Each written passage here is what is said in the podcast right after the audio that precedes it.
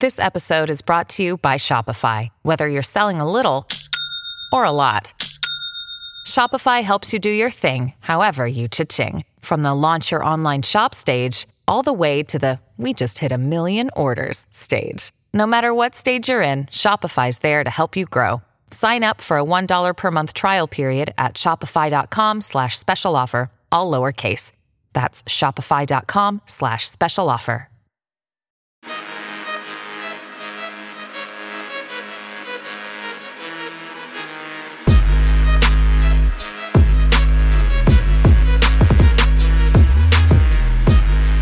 Willkommen zur 199. Folge von Jeden Tag NBA, dem Podcast für NBA Nerds. Endlich mal wieder ein Pod. Endlich geht's ganz tief rein in die NBA Draft Coverage. Dafür habe ich mir heute den Tobias Berger reingeholt. Hey Tobi. Hallo Jonathan. Wir haben vor ziemlich genau einem Jahr schon mal einen Pod aufgenommen zu den Wings, zu den interessantesten Wings. Für diese Draft Class, damals dachten wir noch, die Draft wird ganz normal im Juni 2020 stattfinden. Jetzt haben wir bald fünf Monate später, aber nächsten Mittwoch ist es endlich soweit. Da ist die Draft Night und deswegen wird es für mich jetzt auch allerhöchste Zeit hier bei Jeden Tag NBA nochmal ein paar Pods aufzunehmen vor der Draft, damit die Hörer, die jetzt nicht ganz so tief drin sind, nicht die Zeit haben, sich mit den ganzen Prospects auseinanderzusetzen, mal noch vorher erfahren, was für interessante Spieler da so drin sind. Ich denke, dass die Class in der Spitze jetzt nicht so viel Star-Talent mitbringt wie die allermeisten anderen Jahrgänge. Das haben die meisten schon mitbekommen. Aber jetzt, wo ich mich auch mal noch ein bisschen eingehender mit der Class beschäftigt habe, finde ich, dass die ziemlich viele interessante Spieler drin hat. Also in der Spitze, da bin ich mir auch nicht so ganz klar, wenn ich da am besten finde. Aber es ist eine ziemlich tiefe Class und vor allem auf der Flügelposition, die ja auch extrem wichtig ist in der NBA heutzutage. Da haben die meisten Teams ja immer lieber eher drei in der Starting Five als nur ein oder zwei. Da gibt's ganz, ganz viele interessante Spiele und über die sprechen wir heute. Wir haben beide nochmal in den Pod reingehört von vor einem Jahr, welche Spiele wir damals besprochen haben. Aber das ist schon so lang her und seither haben ja auch die Spieler alle nochmal einige Spiele entweder am College gemacht oder in den internationalen Ligen. Außerdem sind auch gar nicht jetzt alle Spieler, die wir damals besprochen haben, in dieser Draft Class gelandet. Aaron Henry und Scotty Lewis sind am College geblieben. Die haben wir damals noch besprochen gehabt. Deswegen, es gibt mehr als genug Gründe, dass wir heute nochmal über die besten und interessantesten Wing Prospects der Draft 2020 quatschen, oder? Ja, auf jeden Fall. Also für mich ist es auch super komisch, äh, als ich mir den Pod jetzt vom letzten Mal nochmal runtergeladen hatte und dann da stand November 2019 und äh, seitdem sind einfach keine neuen Spieler auf dem Radar erschienen und äh, also ja, für mich wir hatten es ja eingehend jetzt schon mal kurz besprochen. Für mich äh, kann die Draft Class endlich mal jetzt äh, gezogen werden und äh, ich habe dann Lust auf die neuen Jungs. Äh, aber du bist ja schon sehr, sehr heiß jetzt und ähm, ja, da freue ich mich natürlich trotzdem ja. mit dir über, über die Flügelspieler heute zu sprechen. Ja, auf jeden. Also äh, erst vor drei Folgen, da jetzt in den letzten zwei Wochen, wie angekündigt, nicht so viele Pots gekommen sind. Die letzte Folge war ja die Redraft 1998, die ich mit Arne aufgenommen hatte. Das war ein Riesenspaß und davor hatte ich ja diese drei Folgen zum zehnjährigen Bestehen von GoTo GoToGuys.de aufgenommen und einen davon ja auch mit dir, wo wir uns nochmal eingehend über äh, Draft Scouting unterhalten haben. Also wer den Pod noch nicht gehört hat, dann ist es vielleicht nochmal ganz cool so zur Einstimmung und als Grundlage. Und da haben wir am Ende auch schon, weiß nicht, 10, 20 Minuten über die diesjährige Class gesprochen. Darauf und halt auf den Pods von vor einem Jahr will ich jetzt halt nochmal aufbauen. Ich habe ja auch schon die Draft Class 2019 damals, ein paar Monate nach dem Launch von Jeden Tag NBA hier gecovert. Da hatten wir auch schon ein paar Pods aufgenommen und da hatte ich auch äh, in dem Pod, in dem allerersten Pod zum Draft Scouting mal erklärt, wie ich so an die Sache rangehe. Ich bin ja kein äh, Draft- oder Scouting-Experte, aber mir macht es halt auch immer einen Riesenspaß, so ein paar Wochen vor der Draft so richtig einzusteigen, mir die ganzen Spiele anzuschauen, mir die ganzen Scouting-Reports durchzulesen, irgendwelche Scouting-Videos mir anzuschauen, Mock-Drafts und halt dann auch auf Twitter zu diskutieren und dann natürlich als Krönung mir die Draft Night live reinzuziehen. Und wie gesagt, dafür wollen wir heute die Grundlage legen. Ich hoffe, es ist für die Hörer, die sich da ganz gut auskennen, schon trotzdem interessant, wie wir beide die Spieler äh, nochmal so sehen. Und äh, wir werden dann natürlich auch immer wieder auf das Draft-Ranking auf go-2-guys.de verweisen. Alle Spiele, die wir heute besprechen, haben dort ein Spielerprofil, wo man sich dann nochmal eingeht mit den Stärken und Schwächen auseinandersetzen kann. Zu den meisten gibt es auch noch so einen Videozusammenschnitt. Und mir ist auch aufgefallen, die meisten Profile von den Spielern, die wir heute besprechen, hast du geschrieben. Ja, komischerweise bin ich ganz oft bei den Wings dieses Jahr hängen geblieben äh, und habe die Playmaker abgegeben. Bigs gab es ja insgesamt nicht so viele auf dem Board. Das mhm. hat ja, äh, ja so positionelle Gründe, ne? wenn man auf die NBA blickt. Da schauen wir jetzt immer drauf, dass wir nicht zu viele große Leute in unser Ranking packen, weil die es halt ja bisschen schwerer haben. Und wie du ja schon gesagt hast, wir haben extrem viele Wings heute zu besprechen und das ist halt, weil wir so den Merksatz haben, im Zweifelsfall einen Flügelspieler draften ähm, und deshalb ähm, müssen wir uns heute auch so viele davon angucken. Ja, aber die Klasse bietet auch relativ viele gute. Ja, deshalb wird das Spaß machen jetzt. Ja, finde ich auch. Also wir haben uns auf zwölf Spieler geeinigt oder wir mussten uns ja auch ein bisschen mit Torben und dem anderen Tobi, mit Tobi Bühner absprechen, mit denen ich die anderen beiden Positions Draft Scouting Pots hier noch aufnehmen werde, weil manchmal ist es ja auch schwierig. Also unterscheidet man da jetzt zwischen den offensiven Skillsets oder den defensiven, was jetzt ein Wing ist, was ein Big ist, was ein Playmaker oder, oder ein Guard ist. Viele von den Wings, die wir besprechen, die bringen ja auch Playmaking mit bis zu einem gewissen Grad. Da äh, werden wir dann gleich noch drauf eingehen. Also wir besprechen jetzt auf jeden Fall die zwölf Wings, die wir am interessantesten halten und von denen wir auch denken, dass sie tendenziell alle in der ersten Runde gedraftet werden und äh, auch eine NBA-Karriere haben, dass es sich lohnt, jetzt heute hier über die zu sprechen. Bevor es losgeht, gibt's noch zwei Shoutouts. Es sind obwohl jetzt äh, gerade ja hier eine kleine Pause war bei jeden Tag NBA, bevor es jetzt wieder richtig losgeht mit der Offseason. Trotzdem zwei Supporter noch dazugekommen, was mich riesig freut. Beide haben eine All-Star-Mitgliedschaft abgeschlossen für ein ganzes Jahr direkt. Und zwar einmal der Stefan Küchler und der Sebastian Bergmann. Die beiden Jungs sind dazugekommen. Vielen Dank, dass ihr hier diesen Pod unterstützt und mithelft, dass er auch in Zukunft noch weiter bestehen kann. Außerdem gibt's noch zwei Reviews von Apple Podcast. Da gibt's ja auch immer hier einen kurzen Shoutout. Sehr guter Podcast, sagt Schiffer Decker Tom. Fünf Sterne, wirklich sympathisch und sehr angenehme Stimme. Ja, kurz und knackige Review. Danke dir. Krass, wie viel man aufnehmen kann, schreibt, äh, ja, ist eher so ein Buchstabensalat. Äh, hat wahrscheinlich jemand auch nur wild in die Tasten gehackt, als er seinen Usernamen hier kreiert hat bei Apple Podcasts. Trotzdem fünf Sterne gegeben. Hier wird maximal abgeliefert. Die tollen Formate sorgen außerdem für unbegrenzten Hörspaß. Ja, vielen Dank. So, dann äh, können wir auch schon loslegen hier. Ich würde sagen, wir arbeiten uns ganz, ganz grob von oben nach unten ab. Ich habe noch kein festes Draftboard und ich habe auch ein paar Fragen an dich, beziehungsweise würde hier und da ein bisschen diskutieren, wieso äh, dieser oder jener Spieler in, in den ganzen Mocks oder auch im GoToGuys Draft Ranking eher weiter oben gesehen wird, als jetzt ich ihn vielleicht spontan sehen würde oder vielleicht auch umgekehrt. Im Prinzip treffen hier heute auch zwei verschiedene ja, Felder von Expertisen aufeinander. Du bist halt ein, ein Draft Scout und äh, schreibst ja sogar deine Doktorarbeit jetzt äh, über über dieses Thema, wie wir im, im letzten Pod von uns sogar besprochen haben.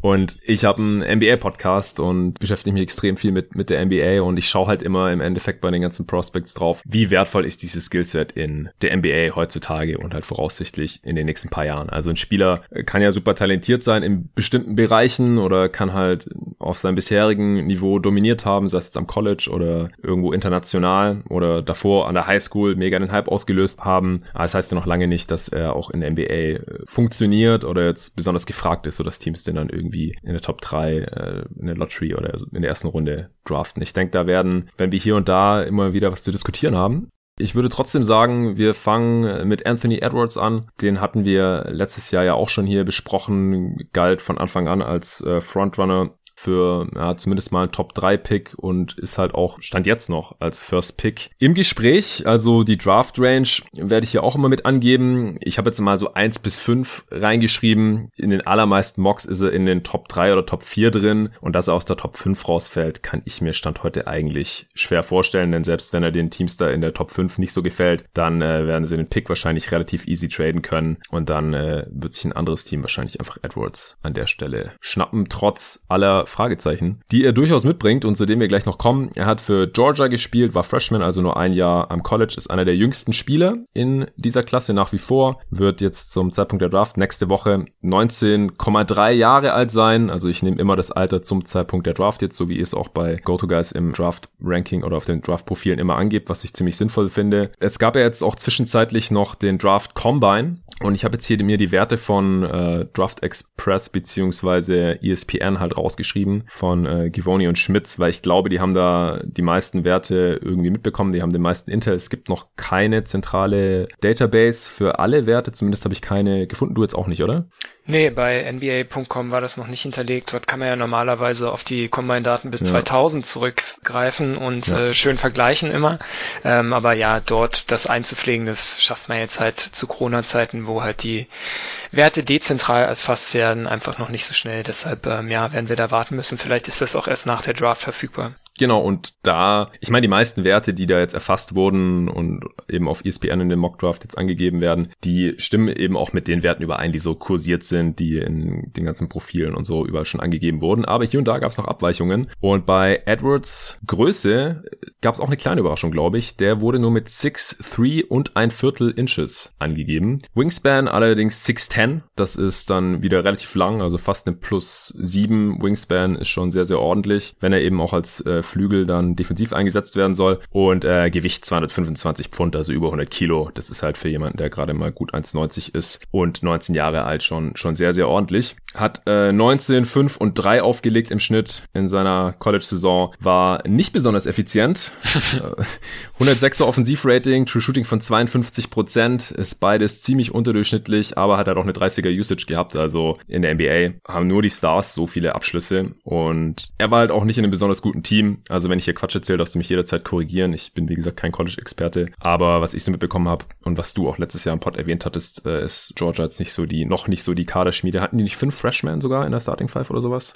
Ja, auf jeden Fall sehr, sehr junges Team und vor allem halt keine Star Power neben ihm. Er durfte ja. dort schalten und walten, wie er wollte und hat das auch gemacht. Jetzt können wir ja mal drauf gucken, wie gut er das hinbekommen hat, der Star seines Teams zu sein. Ja, äh, dann hau doch mal raus. Also findest du ihn immer noch den vielversprechendsten Wing in dieser Class? Habe ich ihn jetzt zu Recht hier an, an eins erwähnt. Beim Go-To-Guys Draft Power Ranking, das ja jetzt auch komplett ist, ist er auf Platz drei und damit auch der am höchsten gerankte Wing. Siehst du das persönlich auch so oder war das eher so, dann habt ihr euch darauf geeinigt in der Draft-Redaktion? Nö, ich hatte ihn dort auch, auch wenn ich äh, jetzt am Wochenende noch mal ein Board mache, was wahrscheinlich ein bisschen von dem Go-To-Guys Big Board abweichen wird. Dort sind wir mhm. wirklich zu vier zusammengekommen und haben ganz viel diskutiert. Ähm, da habe ich auch so ein paar Punkte, die wir heute nochmal besprechen können, äh, was für die anderen Jungs vielleicht ganz interessant auch ist und für die Hörer zu wissen, ähm, ja, welche Kriterien wir da anlegen und was vielleicht so Diskussionspunkte immer sind. Nee, aber ansonsten muss Edwards, glaube ich, als ähm, bester Wing dieser Klasse gelten. John Hollinger war letztens bei äh, Chad Ford im Draftpot und hat es ganz schön beschrieben. Jedes Team hat Anthony Edwards an Top 3 gerankt, aber keins möchte ihn ziehen. ähm, ja. Und äh, so ist es bei mir eigentlich auch ein bisschen. Also Edwards ist halt so ein Spieler, der vor Potenzial zu strotzen scheint, hat alle physischen Geschenke in die Wiege gelegt bekommen. Wenn man jetzt mal davon absieht, dass er ein bisschen kleiner gemessen wurde, als man eigentlich dachte. 6'3 ist jetzt halt wirklich nicht so das Gardemaß für einen echten Wing. Ja, man dachte immer, dass er so 6'4 oder vielleicht sogar 6'5 ist. Ist er in Schuhen dann ja auch und in der NBA. Also ich, ich gehe mal stark davon aus, dass das hier immer die Werte ohne Schuhe sind, weil sonst wäre es schon krass, wenn er in Schuhen nur 6'3 und ein Viertel wäre, das wäre schon ziemlich klein. Ja, das stimmt. Nee, aber ich glaube halt auch, also vor allem spielt er halt auch größer durch all seine athletischen Fähigkeiten, besonders durch die Wingspan und deshalb ähm, kann er halt schon relativ easy den Flügel auch bekleiden.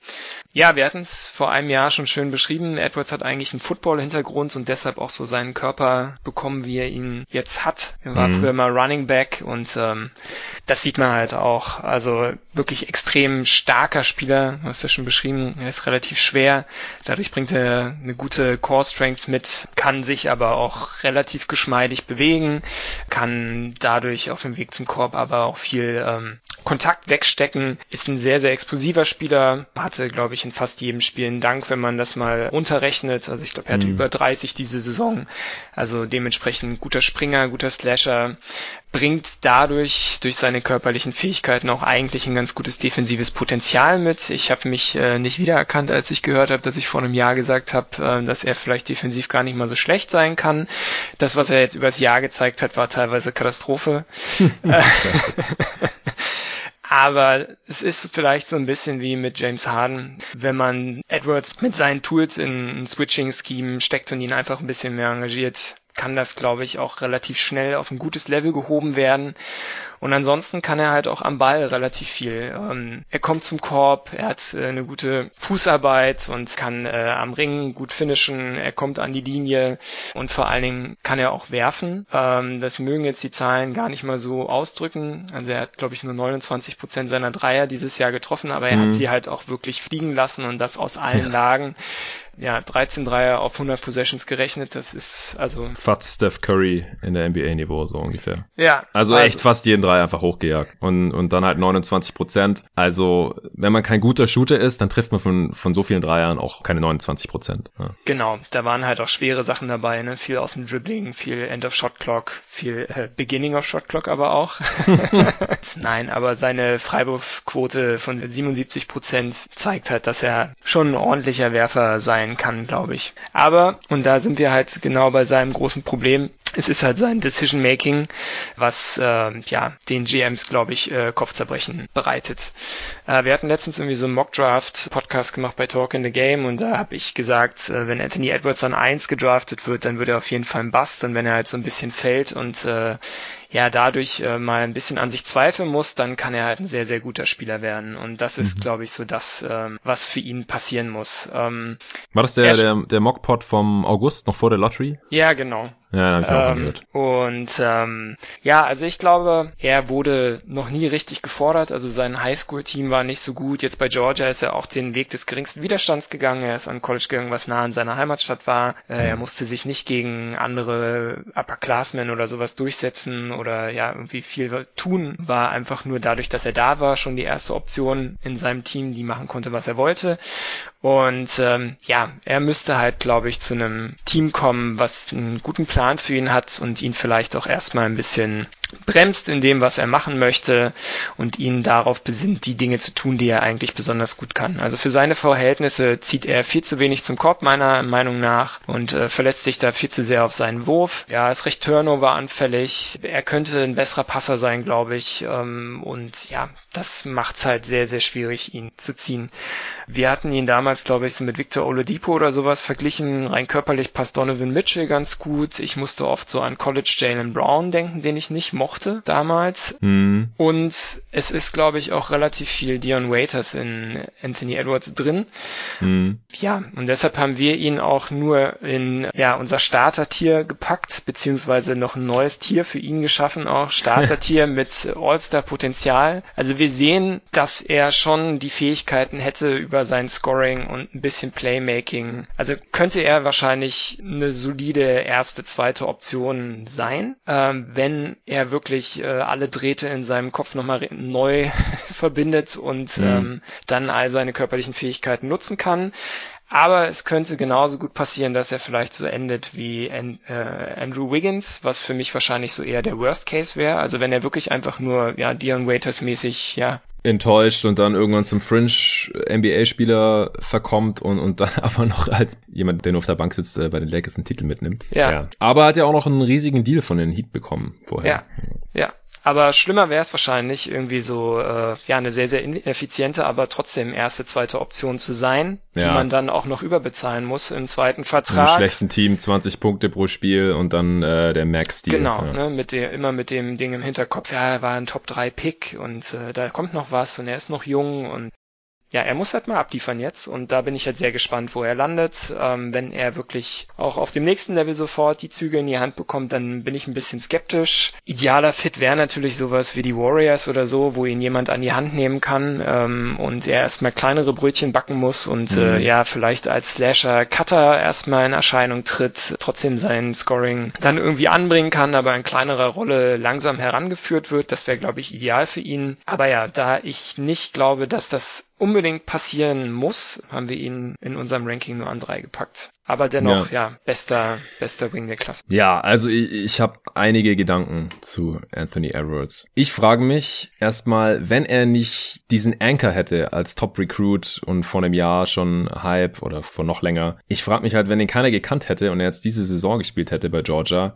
hätte man ihn auch in der Top 3? Weil ich, ich frage mich wirklich, wenn er keine erste Option sein kann, was ist denn überhaupt seine Rolle in der NBA? Also was, was macht er dann? Weil durch irgendwie schlaues Off-Ball-Movement oder, oder Spacing, also ich habe auch mitbekommen, dass er 29% von seinen Pull-Up-Dreiern getroffen hat und 29% von seinen Spot-Up-Dreiern. Ist das richtig? Äh, das kann sein, ja. Genau, also es ist jetzt nicht ja. so, dass, dass er irgendwie 20% von seinen Pull-Ups trifft und die dann einfach lassen soll in der NBA, weil es bessere Spieler gibt und aber irgendwie fast 40% von seinen Spot-Ups. Das ist einfach nicht so. Also ich glaube, wenn er halt nicht den Ball in der Hand hat und das wird er halt außer, wenn er jetzt bei einem richtig schlechten Team landet, also wenn er bei den Warriors landet, dann wird er nicht ständig den Ball in der Hand haben. Ja, dann äh, wird die Offense über Green und Curry laufen und Claire Thompson wird auch noch deutlich mehr Würfe als Edwards bekommen und was macht er dann? Also bisher ist er nicht durch Defense aufgefallen. Also er hat zwar Anlagen dazu, aber hat es einfach nicht, nicht gezeigt. Und Offball in der Offense macht er auch nicht so viel. Ist er dann Sixth Man? Und will man dafür einen, einen Pick verwenden? Also er muss sich einfach noch so viel verbessern, dass ich mir einfach nicht ganz sicher bin, ob es nicht super riskant ist, den hier zu ziehen in der Top 3. Also es gibt noch andere Optionen, aber ich meine, jeder Spieler in dieser Class hat irgendein Fragezeichen oder irgendwas, wo man sagen kann, ja, ist schwierig, äh, den in der Top 3 oder sogar ein 1 zu ziehen. Deswegen finde ich das auch immer ein bisschen müßig, immer zu sagen, ja, den sollte man hier nicht ziehen, lieber runtertraden. Weil wenn es jeder machen will, dann funktioniert es ja auch nicht mehr. Das heißt, irgendwer muss halt in der Top 3 gezogen werden. Aber ich frage mich halt, ob es nicht noch dieser Highschool-Bias ist. Ja, oder dieser, dieser Anchor halt, dieser Prior, warum er so weit oben hier rangiert. Also ich sehe schon, er, er ist athletisch und er ist Power Guard und so, aber er ist jetzt auch kein Top-Athlet, er ist jetzt nicht Russell Westbrook oder so. Er ist genauso groß wie Russell Westbrook, by the way, hat eine längere Wingspan und ist auch natürlich schwerer, aber er ist jetzt kein Überathlet. Er macht jetzt nicht ständig irgendwelche Wow-Plays. Also ungefähr ein Dank pro Spiel und solche Sachen, das ist alles schon ganz gut. Er ist auf jeden Fall überdurchschnittlich als Athlet, aber jetzt nicht extrem krass. Und 33% Freiwurfrate zum Beispiel, du hast ja auch schon angesprochen, er, er geht nicht genug zum Korb. Das ist zwar ganz gut, aber für einen Spieler mit seinen Anlagen einfach zu wenig. Also ich glaube an seinen Wurf. Ich hänge mich da auch überhaupt nicht an der an den 29% auf. Er hat einfach fast 250 Dreier genommen in einer Saison hm. und davon 29% getroffen. Wir hatten es ja gerade schon gesagt. 77% Freiwurfquote. Das ist da schon der bessere Hinweis darauf, dass er ein guter Shooter ist. Ich habe da neulich auch nochmal so eine Studie von Harvard gesehen. Ich meine, wir sagen das ja schon seit Jahren, dass man eher auf die Freiwurfquote gucken sollte als auf die Dreierquote bei einer viel zu kleinen Sample Size, wenn man sich überlegt, wie, wie gut wird der mal als Shooter. Aber Playmaking ist besser als das von Wiggins zum Beispiel. Also ich finde auch den Wiggins als Spielertyp-Vergleich nicht gut, aber so vom Karriereverlauf oder so kann ich mir das halt schon ziemlich vorstellen, dass er halt ein Spieler, der athletisch ist und am College ganz gut aussah, äh, mit Hype irgendwie an eins gedraftet wird oder so und dann halt irgendwie ganz gute Counting-Stats auflegt, aber eigentlich letztendlich zu ineffizient ist und er einfach nicht, das Skillset nicht breit genug ist, um in der NBA ein Winning Player zu sein ja, dann, dann frage ich mich halt, was macht man dann? Also, dann, dann ist er halt vielleicht doch relativ schnell Dion Waiters und ist aus der Liga raus. Auch wenn er deutlich athletischer ist als, als Waiters, finde ich. Also ich finde auch den Spielervergleich, der mit Waiters, der passt halt auch nicht so ganz. Nee, auf keinen Fall. Ja, was kann ich da entgegensetzen? Ähm, äh, dieses Anchoring sehe ich auch ein bisschen tatsächlich, obwohl es da noch einige Kandidaten in der Class gibt, die da noch krasser in die Richtung besprochen werden sollten. Das kannst ah. du dann mal im Playmaker-Pod machen. Äh, ah, okay. Und ähm, wir vielleicht Cole Anthony da mal nochmal genauer vornehmen. Mhm. Das war der andere Kandidat für den First Pick von einem Jahr. Richtig, richtig. Bei Edwards, ja, also man hat wahrscheinlich immer die Tendenz, solche erstmal auf den ersten Blick wie reine scorende Guards aussehende Spielertypen ticken überzubewerten, beziehungsweise ja, es ist für die teilweise schwierig, ihre Rolle in die NBA rüber zu retten, wenn dann ja nicht äh, besonders tolles Handling dabei ist, beziehungsweise ja, der Wurf nicht richtig krass fällt oder ja, man eben nicht zum Korb geht, so wie Anthony Edwards das halt nicht schafft aktuell. Andererseits werden sich die Teams in ihn reinquatschen, ähm, weil er halt ja so ein bisschen wie Donovan Mitchell Late Bloomer ist. Er hat relativ spät mit der Sportart angefangen. Donovan Mitchell mhm. ist vom Baseball gekommen, aber er jetzt halt vom Football äh, und hat es dennoch geschafft, sich halt eben auf dieses Top-Recruit-Niveau überhaupt zu hieven. Und der Typ kann schon Basketball spielen. Also er bringt seine Wow-Plays auch, auch abseits von irgendwelchen Dunks. Er macht smarte Cuts. Er kann sogar Assist spielen. Ich habe einen Clip zu ihm auf YouTube, den habe ich einfach nur The Assist genannt, äh, wo er halt irgendwie so ein, so ein Dime durch drei Leute durchspielt und seinen äh, Mitspieler auf ihn passt. Also er sieht schon auch Sachen auf dem Feld und ja, gerade in Anbetracht der, der, der anderen Spieler in dieser Klasse, die halt wirklich auch einfach alle Fragezeichen haben, ja, möchte, möchte man wahrscheinlich schon lieber ihn im Team haben als irgendwie, ja, Cole Anthony zum Beispiel, bei dem halt einfach noch mehr fehlt. Bei Edwards hat man halt wirklich das Gefühl nur, okay, man muss muss ihn rein psychologisch so am richtigen Punkt drücken und mhm. dann kann man relativ viel ähm, von ihm bekommen. Und ich sehe schon, dass er auch ja vielleicht nur eine dritte Option sein kann und dann da trotzdem sein Ding macht, äh, weil er eben auch ein bisschen Playmaking bringen könnte, die Defense wenigstens äh, neutral sein könnte und tja, wir haben ihn witzigerweise noch nie in einer niedrigeren Usage Roll gesehen, mhm. aber runterschrauben ist immer einfacher als hochschrauben. Vielleicht trifft er dann plötzlich 40 Prozent seiner Eckendreier, wenn mhm. ihm äh, ja andere Leute auch mal was auflegen. Also von daher finde ich schon gerechtfertigt, ihn dort oben zu haben, aber wir haben ihn eben nur in dieser Starter-Tier mit All-Star-Potenzial, weil wir halt in weniger als 50 Prozent der Fällen das sehen, dass er halt wirklich sein All-Star-Ceiling erreicht. Ja, dann ist er halt nur ein Starter in der Liga. Das ist halt das Ding, was ich mich frage. Wenn er nicht als erste Option funktioniert, funktioniert er dann überhaupt in der Liga? Das ist halt das, was ich gerade so ein bisschen in Frage stelle. Also ich, ich glaube auch, dass der, dass der ein ganz solider Playmaker sein kann. Also vor allem mit NBA Spacing dann und besseren Teammates und so und halt auch NBA Coaching. Ja, das, das kann ich mir schon vorstellen. Aber ich sehe halt gerade nicht so den NBA Skill bei ihm. Ja, es ist schon vielleicht irgendwie der Wurf gepaart mit der Athletik. Also ich glaube, das ist schon relativ viel wert. Okay. Und ansonsten den Punkt, den du da machst, ja, im Idealfall und wenn wir Edwards an eins hätten, dann wäre er wahrscheinlich als Playmaker gelistet, weil er eben ein mm, primärer mm. Ballhändler sein kann. Das halt auch nochmal so als Überlegung dazu. Und er hat aber wiederum diese Ausweichmöglichkeit, Wing zu spielen, ein bisschen, glaube ja, ich schon. Ja. Okay, ich denke, das reicht dann schon zu Edwards. Und wenn wir über jeden Spieler so lange sprechen wie über ihn, dann wird der Pod äh, fünf Stunden lang. Aber er ist halt Kandidat für einen Top-Pick und durchaus kritisch zu sehen. Ich weiß noch nicht, wo ich ihn jetzt zum Beispiel in einen Mock-Draft ziehen werde, den ich mit David am Sonntag aufnehme. Da habe ich zum Glück noch ein paar Tage Zeit und werde mir vorher auch noch genauer die Spieler der anderen Position reinziehen. Aber es gibt halt auch bei den Wings hier jetzt durchaus Spiele, die halt ganz klare NBA-Stärken haben schon. Da bin ich dann halt gerade schon überlegen, wenn ich jetzt einen äh, Top 3 Pick hätte oder einen Top 5 Pick hätte oder so, würde ich dann vielleicht eher einen anderen Spieler vorziehen und dann hoffen, dass der sich irgendwo, dass der noch einen zweiten Skill dazu entwickelt oder so und dann halt irgendwie Richtung Star gehen kann und, und dann ist der Floor halt deutlich höher als bei Edwards, wenn zumindest die Defense stimmt oder so und ob ich dann nicht lieber so einen Spieler nehmen würde. Also ein Spieler, über den ich jetzt als nächstes sprechen würde, der mir sehr, sehr gut gefällt und den ich Stand heute einfach besser finde als Anthony Edwards und er ist halt nur geringfügig älter, ist Isaac Okoro. Der wird generell eher so in der Draft Range von zwischen 5 und 14. Also in der Top 5 habe ich den, glaube ich, nirgends gesehen, außer bei David.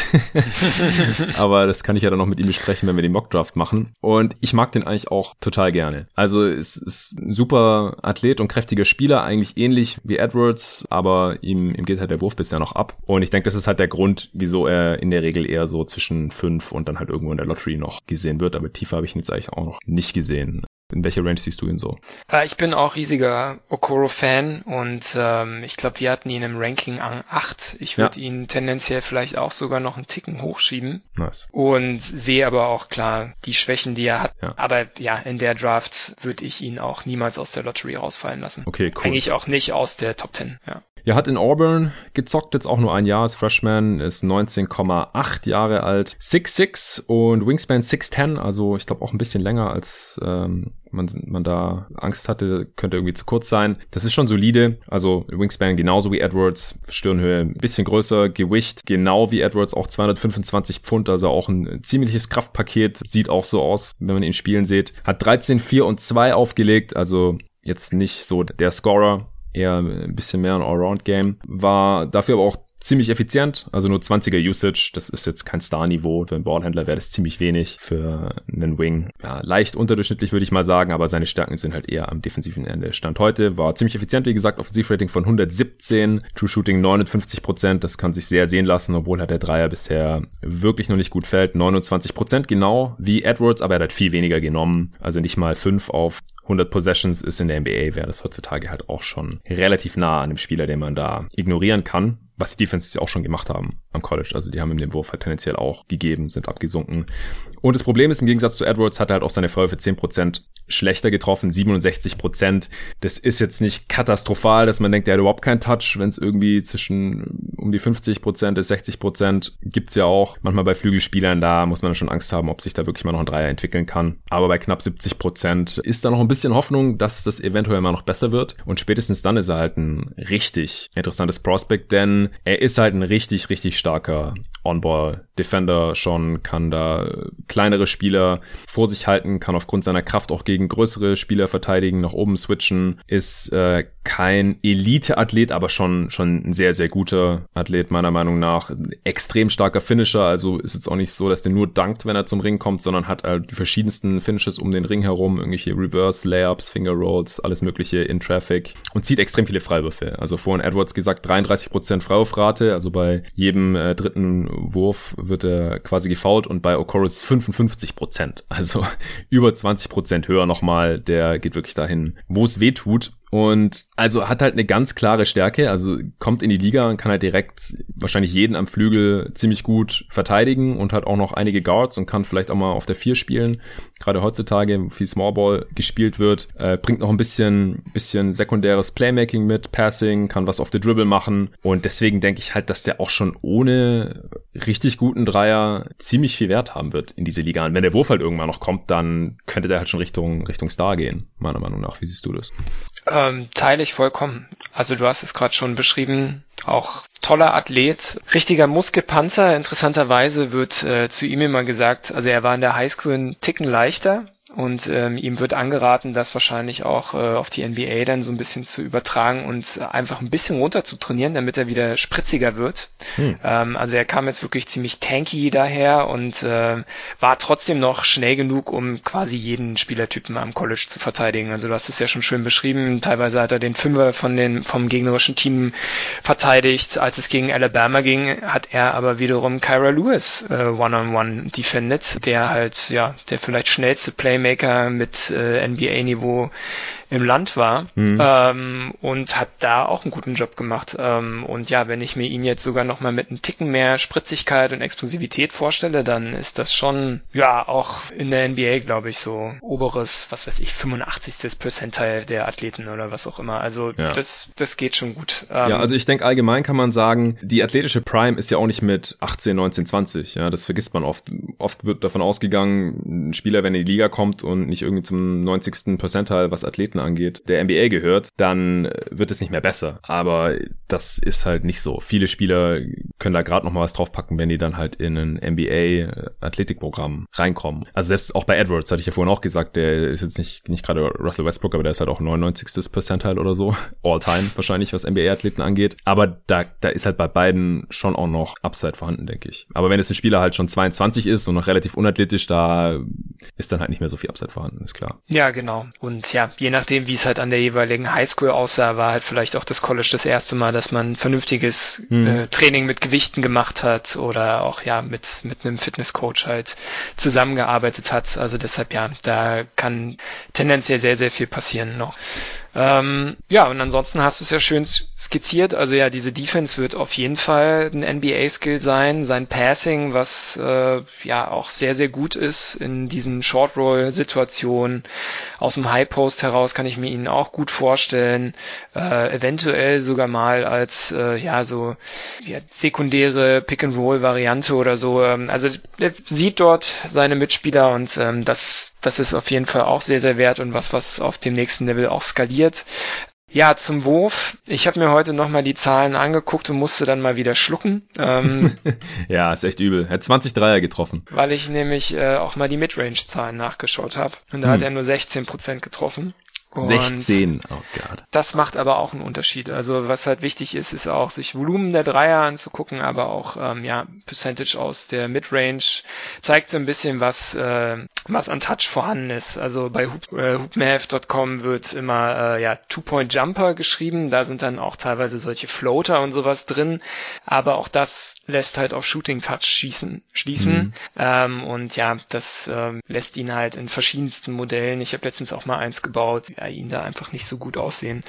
Ähm, aber wie du schon richtig gesagt hast, also selbst wenn der Wurf nicht kommt und er halt wirklich, ja, vielleicht, was weiß ich, dann äh, nur, nur in ganz äh, schlimmen Notsituationen seine Dreier nimmt, ähm, selbst dann hat er halt eine Daseinsberechtigung auf dem Feld und klar, er kann durch die Decke gehen, sobald da irgendwas äh, in Richtung Shooting passiert. Äh, was er halt nie können wird wahrscheinlich, wäre ist halt so dieses Self-Creation-Ding, also er, sein, sein Handling ist jetzt nicht sonderlich gut. Er kommt zwar gut zum Korb, so in Straight-Line-Drives und das spricht auch für seine Mentalität als Spieler. Er hat halt richtig Lust, dorthin zu gehen, wo es weh tut mhm. ähm, und ja, schafft dort ein unglaubliches, also er hat fast 70 Prozent äh, seiner Versuche am Ring getroffen, was halt krasser Wert ist bei ja. dem Volumen, was er halt auch äh, geschafft hat, aber das liegt zum einen daran, dass er sich die Situation gut aussucht, also er ist auch ein relativ smarter Cutter, aber ja, äh, Leute am College prallen halt von ihm ab und auch viele NBA-Spieler werden von ihm abprallen.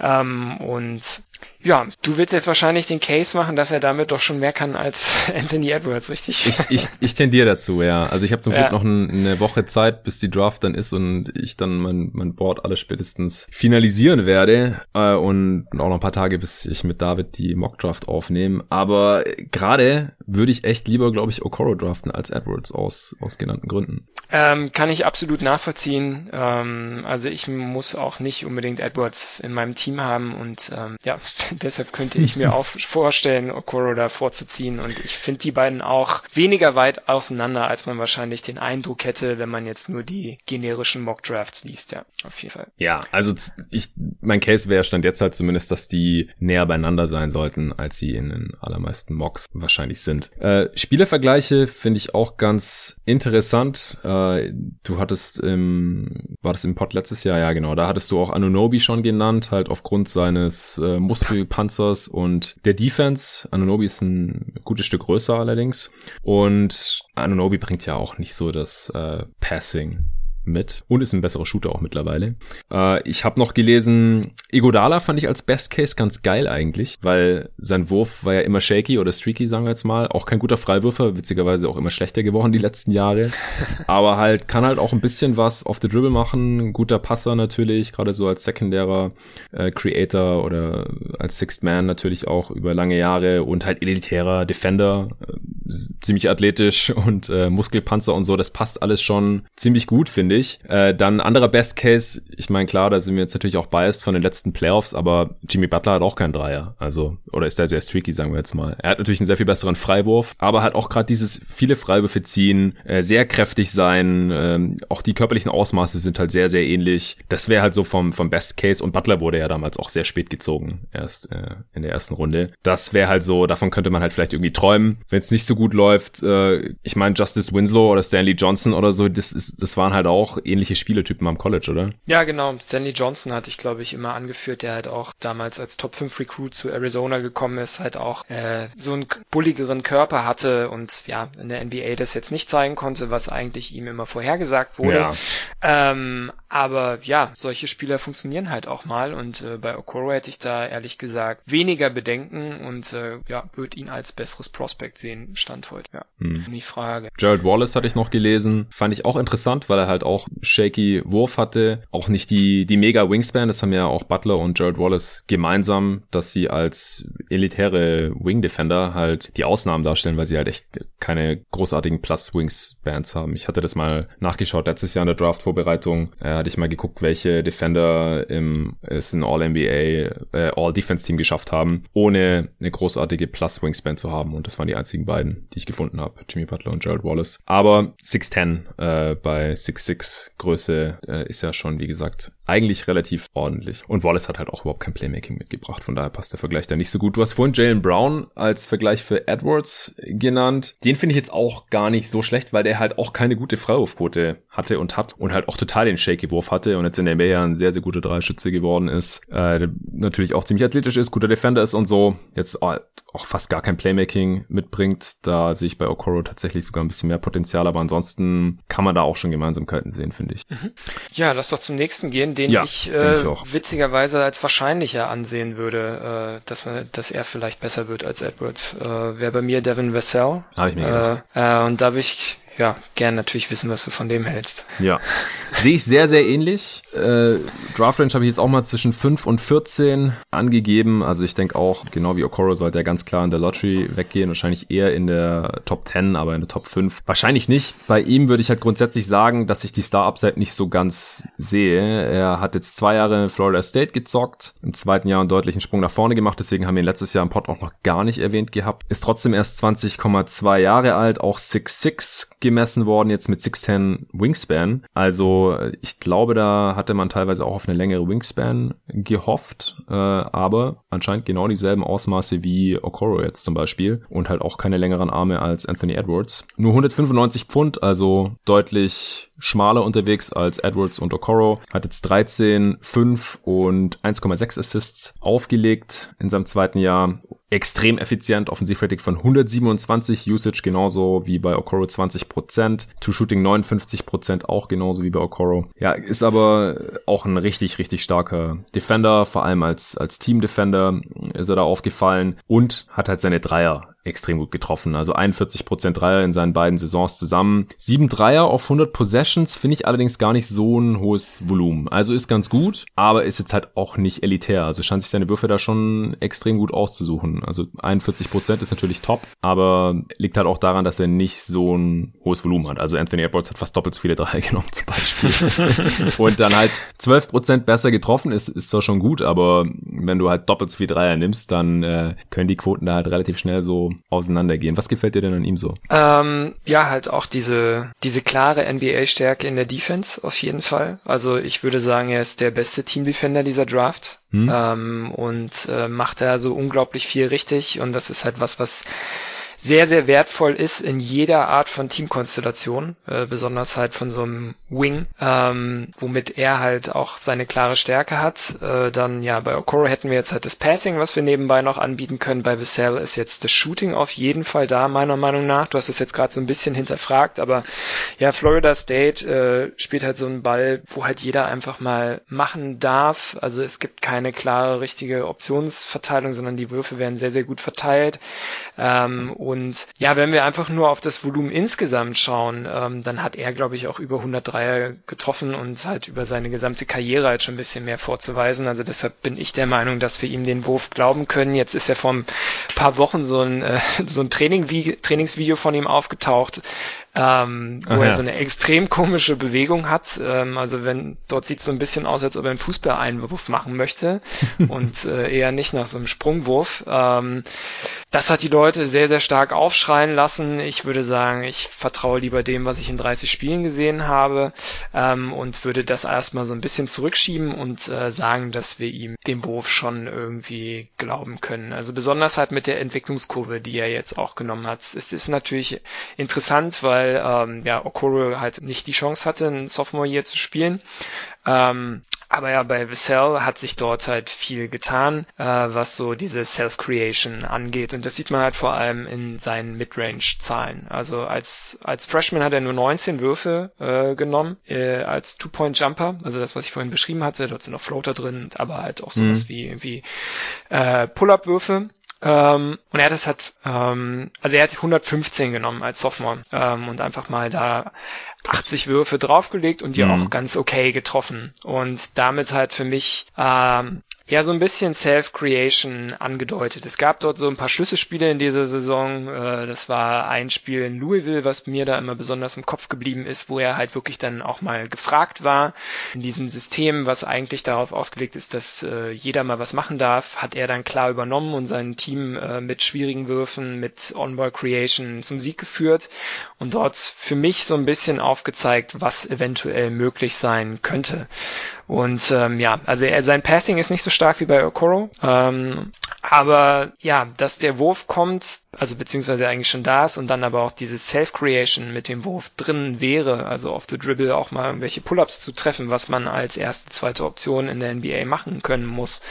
Ähm, das sehe ich bei ihm ein bisschen mehr. Mhm. Ähm, ja, und abseits dessen, also ja, er hat natürlich einen sehr, sehr hohen Floor auch, ähm, weil er, selbst wenn das nicht funktioniert, er halt ganz einfach Offball seine Dinger machen kann, äh, über Cutting, bisschen Slashing bringt. Ähm, was du mir jetzt vielleicht um die Ohren hauen könntest, wäre sein Problem zum Korb zu kommen. Ja, hat keinen Drive. Und ohne Drive kannst du niemals ein Star sein in der NBA. Das ist mein mein Take. Außer du bist Clay Thompson vielleicht.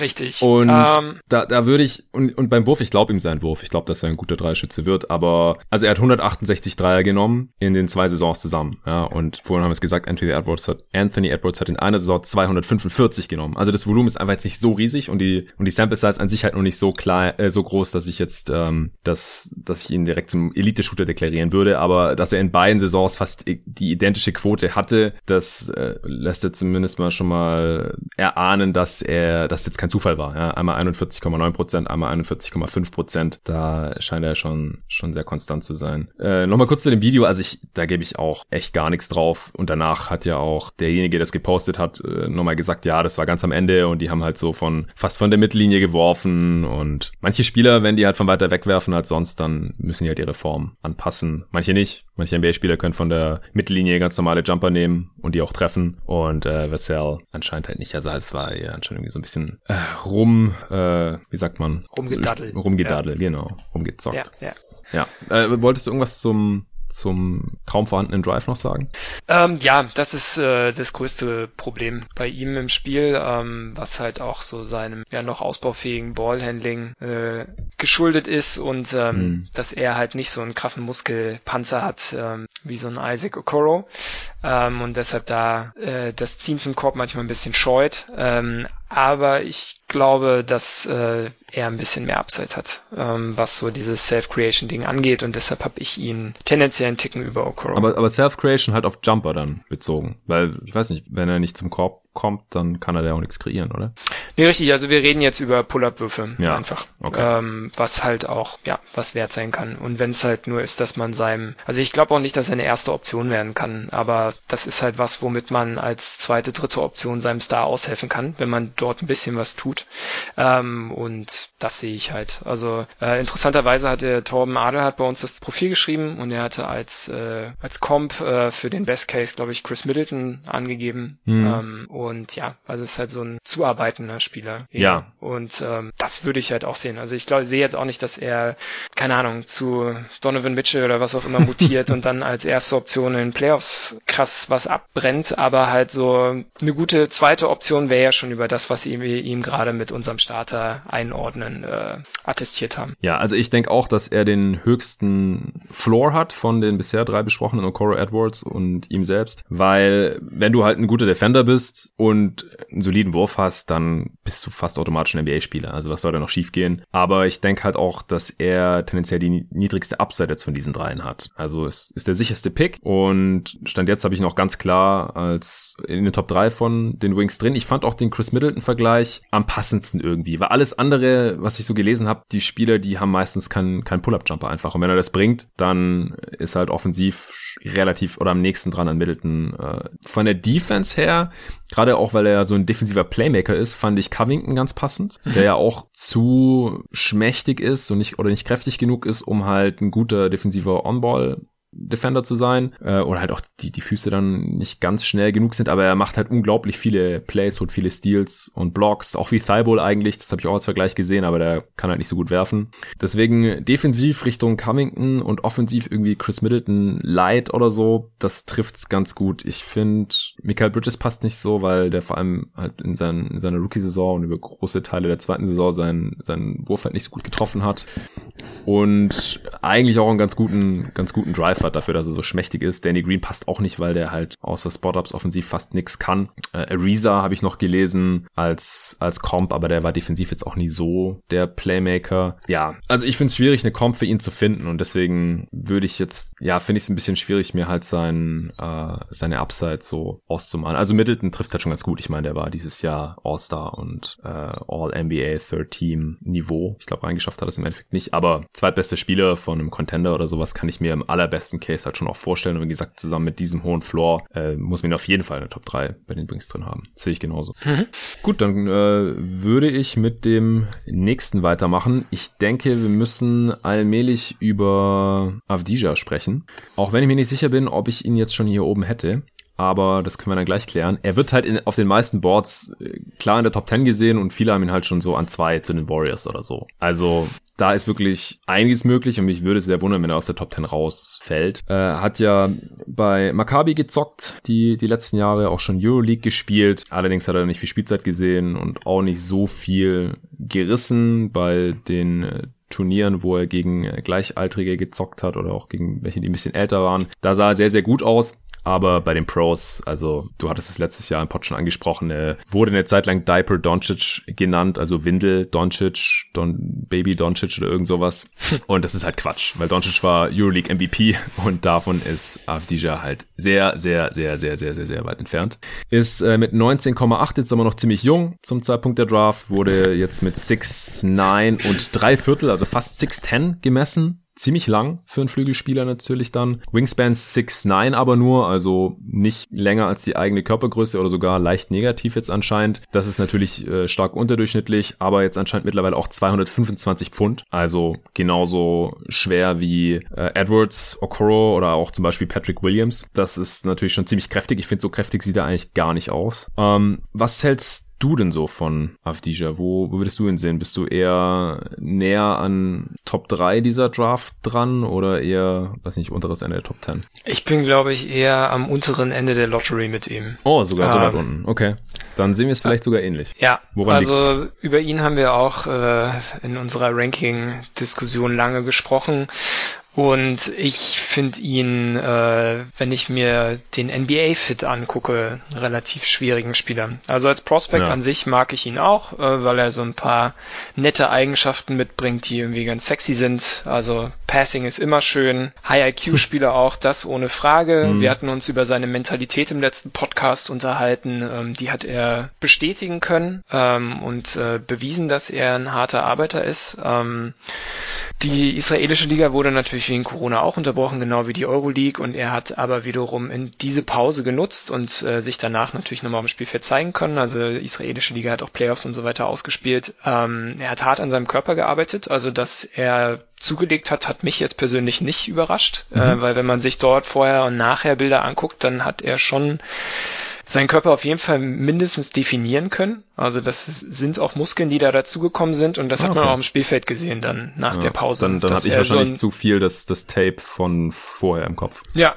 das mag sein. Also er hat so ein bisschen, er hatte jetzt kein Babyspeck, aber ja, so Fett in äh, Muskeln auf jeden Fall umgewandelt mhm. und das hat sich auch gezeigt. Er war so einen halben Schritt schneller in Transition, er konnte einen Ticken höher springen und das ist für ihn schon relativ wichtig, weil er ist, glaube ich, nur ein relativ durchschnittlicher und in der NBA dann wahrscheinlich unterdurchschnittlicher Athlet. Ähm, ansonsten ja, was er positiv noch mitbringt, ist halt ja ganz gute Help Defense, was so Rotation angeht. Also er weiß, was passiert. Mhm. Äh, er kann teilweise auch ein bisschen, also zumindest auf dem Jugendlevel konnte er Rim Protection liefern. Dann bei den Pros war das jetzt nicht mehr so super viel, aber also was jetzt irgendwelche Highlight-Blocks angeht, aber er steht dann schon richtig und macht Würfe schwer.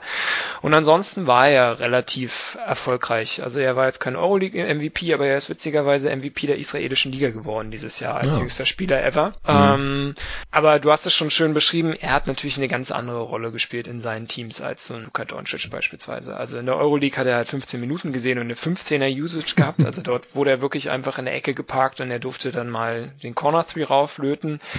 Ja. Äh, in der israelischen Liga, wo halt nicht ganz so tolle Spieler spielen, er hat zum Beispiel noch mit Amari Stoudemire zusammengespielt, äh, ähm, der auf seine alten Tage sich das da nochmal gut gehen lassen hat, ähm, aber halt relativ weit weg ist so von seinem körperlichen Höhepunkt. Äh, da durfte er dann auch mal so eine 21er Usage über 30 Minuten stemmen, aber hat jetzt auch keine Bäume ausgerissen. Also die Zahlen sind, glaube ich, ganz okay. Ähm, aber er hat jetzt auch nicht die Liga dominiert. Also ich fand es relativ überraschend, dass er da zum MVP äh, gewählt wurde. Hast du die Zahlen gerade vor dir? Die Per Game Stats? Oh, Also ich will jetzt nichts Falsches sagen, deshalb, ähm, nee, ich habe die jetzt nicht offen. Es okay. war, glaube ich, sowas in Richtung, weiß ich nicht, so 14 Punkte, 7 Rebounds, zwei, drei Assists so okay. in die Richtung. Also jetzt schon ordentlich natürlich für einen 19-Jährigen, ähm, aber halt nichts super krasses so. Aber die Frage ist natürlich wieder, was kann er in der NBA liefern? Und ähm, da ist halt auch das erste, worauf wir gucken müssen bei ihm der Wurf, ähm, der nicht so super fällt. Ja. Ähm, das ist mein also, großes Problem mit ihm. Also Freiwurfquote und auch, dass die Dreierquote nicht so toll ist. Ja, also über den ganzen Sommer wurden immer irgendwelche ähm, Shooting-Videos von ihm gepostet und ich glaube ihm auch, dass er an seinem Dreier gearbeitet hat und er den verbessern konnte. Ähm, dieser Freiwurfquote, eigentlich sollte man der trauen, aber ja, also seine Freiwurfquote liegt bei 58 Prozent. Ja. Ähm, ihm wird aber viel nachgesagt, dass äh, er da irgendwelche Probleme hat, äh, psychischer Natur sind. Also dass er einfach mit sich selbst ein Problem hat, wenn er an der Linie steht. Und ähm, ich würde schon auch sagen, dass, also normalerweise wäre 58% Freiwurfquote halt wirklich Indikator für einen absoluten Non-Shooter. Ja. Äh, und ich würde ihm schon abnehmen, dass er, keine Ahnung, wenigstens 30% seiner Dreier in der NBA treffen kann, wenn's, wenn er sich dort akklimatisiert hat. Also in der Richtung sehe ich das schon, aber ich finde ihn halt irgendwie relativ schwierig in äh, vernünftige Lineups einzubauen, beziehungsweise wenn er eingebaut ist, weiß ich nicht, ob er, ob das Team gut ist, wenn er jetzt dein zweit- oder drittbester Spieler ist, selbst wenn er sich super toll entwickelt. Ja. Und das ist halt so ein bisschen das Problem, was ich mit ihm sehe. Wir haben ihn jetzt noch als Starter drin gehabt, ähm, aber ich könnte mir auch vorstellen, dass er halt also ja, in einem guten Team ist er wahrscheinlich nur dein fünf bester Spieler in der Starting Five, beziehungsweise er ist halt ein guter Rollenspieler dann, der irgendwie bisschen Playmaking liefert, ähm, aber ja, in den, bei, was bei seiner Größe immer nett ist, aber da muss man bei ihm immer unterscheiden, was er im Halbfeld macht oder was er vielleicht in Transition liefern kann, wo er wirklich gute Sachen machen kann, aber ich glaube im Highfeld äh, viel Ballhandling zu liefern, das kann er glaube ich nicht auf NBA-Niveau. Und dann haben wir halt einen Spieler, der ja vielleicht nicht unbedingt 35 Minuten in den Playoff spielen sollte.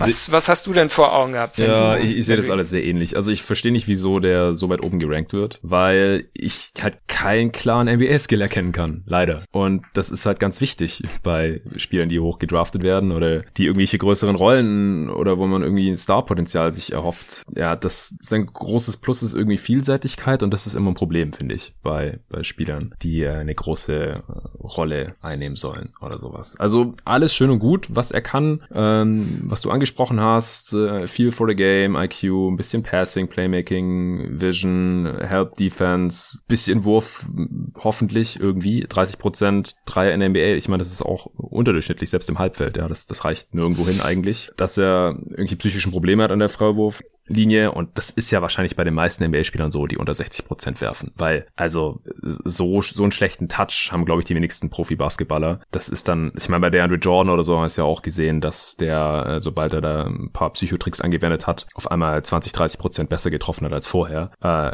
aber das das hilft ja nichts. Also wenn er da keine Lösung findet, unter 60 Prozent ist grauenhaft. Vielleicht ist es dann kein Indikator für für seinen Touch und man kann ein bisschen mehr Hoffnung beim Dreier haben. Aber Fakt ist halt auch, dass er ihn bisher noch nicht so gut getroffen hat. Ich finde es halt wieder super schwierig schwierig, ein erf erfolgreiches Beispiel zu finden von einem Spieler, der ihm ähnlich ist. Also ich hatte auch wirklich Probleme, eine Spielerkomp zu finden. Im, im, im Draft-Profil, das Julius geschrieben hat, da stand auch einfach keine drin. Ich weiß nicht, ob, warum das ist. Ob ihm keine eingefallen ist oder ob man das später noch hinzufügen wollte. Auf jeden Fall stand nichts drin. Und die, die ich gesehen habe, fand ich teilweise auch so schlecht. Also Gallinari ist ja so eine lazy Comp, ist halt ein weißer Europäer. Und sonst haben die halt gar nichts miteinander zu tun. Also Gallinari hat einen super Shooting-Touch, trifft fast 90 Prozent seiner Freiwürfe, schindet extrem viele Freiwürfe, kann dafür kaum passen und ist ist kein besonders guter Help-Defender. Also das passt ja vorne und hinten nicht zusammen. Die sind beide weiß und 6'9, 6'10 groß und, und das war's halt. Aber Batum habe ich noch gelesen, ist halt auch so ein vielseitiger Spieler, aber der war halt vor allem in jungen Jahren viel athletischer und hatte halt ganz klare NBA-Skills. Äh, besseren Dreier, ähm, gute Defense, bisschen, bisschen Ballhandling, halt schon auch diese Vielseitigkeit und kein Elite-Skill, war jetzt auch nie ein All-Star oder irgend sowas, aber da, der hatte halt eine NBA-Rolle und wurde zwar überbezahlt, aber halt schon auch zu Recht irgendwo äh, bezahlt in dieser Liga. Und das, das sehe ich halt alles bei Avdija irgendwie nicht so. Also ich finde so Dario Saric, auch wenn es im ersten Moment auch nach einer Lazy Comp aussieht, finde ich irgendwie noch am passendsten, weil der auch alles ein bisschen nicht so richtig kann. Im Endeffekt halt natürlich auch ganz weit weg ist von einem Star. In einem Playoff-Team vielleicht der schlechteste Starter sein kann. Ansonsten halt eher irgendwie so der äh, dritte Forward in der Rotation oder so. Also für mich sieht das alles eher nach Saric aus, als nach irgendwas, was Richtung Star geht. Ja, bin ich ganz bei dir. Das war ja auch mein Comp, den ich im letzten ähm, Podcast gebracht habe, weil die beiden, glaube ich, vom Werdegang auch sich mm. nicht so sehr mm. unterscheiden. Also Saric war halt auch für Kroatien damals äh, ja so gefeiertes Talent, äh, der irgendwie relativ viel Erfolg hatte mit der Nationalmannschaft, auch relativ viel Playmaking übernommen hat und dann aber irgendwann bei Fenerbahce zum einen sich einen Wurf äh, antrainieren musste und zum anderen aber eher in Richtung Vierer ging. Ähm, irgendwann. Und ich glaube, äh, Avdija wird halt das gleiche Schicksal widerfahren. Und ähm, ja, da werden wir dann sehen, wie gut er so eine Transition dann äh, mitmachen kann. Andererseits, also ansonsten, ich glaube, wenn man ihn sehr, sehr gut sieht, dann vertraut man auf seine athletische Entwicklung und glaubt, dass er gut am Perimeter irgendwann verteidigen kann. Aber das sehe ich irgendwie nicht so, ehrlich gesagt. Ähm, mhm. Also ich glaube nicht, dass er dort noch so super viel drauflegen kann, was jetzt irgendwie so Explosivität angeht. Und ich finde halt seine Beine nicht schnell genug, um da konstant ein guter Verteidiger sein zu können.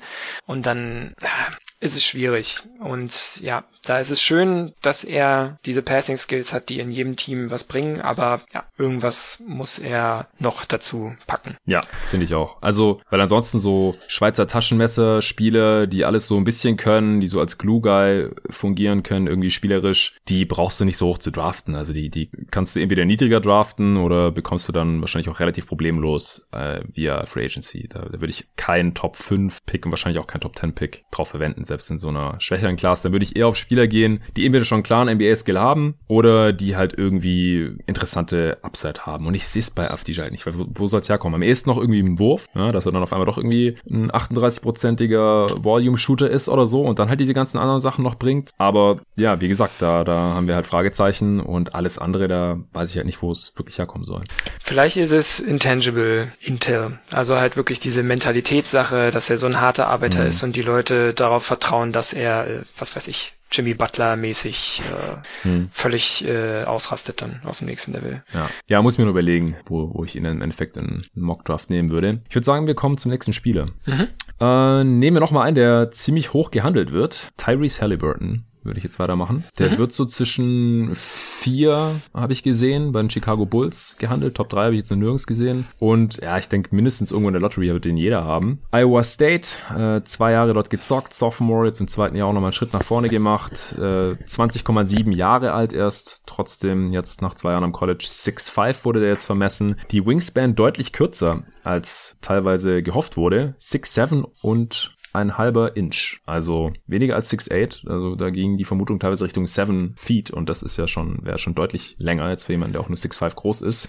Äh, also doch nicht ganz so lang anscheinend. 185 Pfund sind 10 mehr als vor einem Jahr so im Gespräch war, aber halt immer noch ziemlich wenig, also so ungefähr 90 Kilo. Äh, nee, ungefähr 80 Kilo, sorry. Für jemanden, der halt 6'5 groß ist, ist nicht besonders viel. Er ist ein ziemliches Hemd nach wie vor. Hat 15, 6 und 6,5 aufgelegt am College College, also ziemlich Allround-Stats und zweieinhalb Steals pro Spiel. Sehr, sehr effizient, Offensivrating von 122, True Shooting 63 Prozent, äh, bei einer Usage von 20 Prozent, was wiederum relativ wenig ist, gerade für jemanden, der ja auch als, als Playmaker gehandelt wird. Wir hatten ja auch überlegt, ob wir ihn bei den Playmakers äh, mit reinstecken oder hier heute bei den Wings besprechen. Ja, auch eher so ein vielseitiger Spieler. Wie schätzt du ihn so ein? Der wurde ja auch heiß diskutiert bei euch intern. Er hat auf jeden Fall seine Fans. Ich glaube, äh, Torben, der auch das Profil geschrieben hat, ist ein großer Fan von ihm. Und äh, David hatte ihn zumindest eine Zeit lang auch an eins von seinem Draftboard.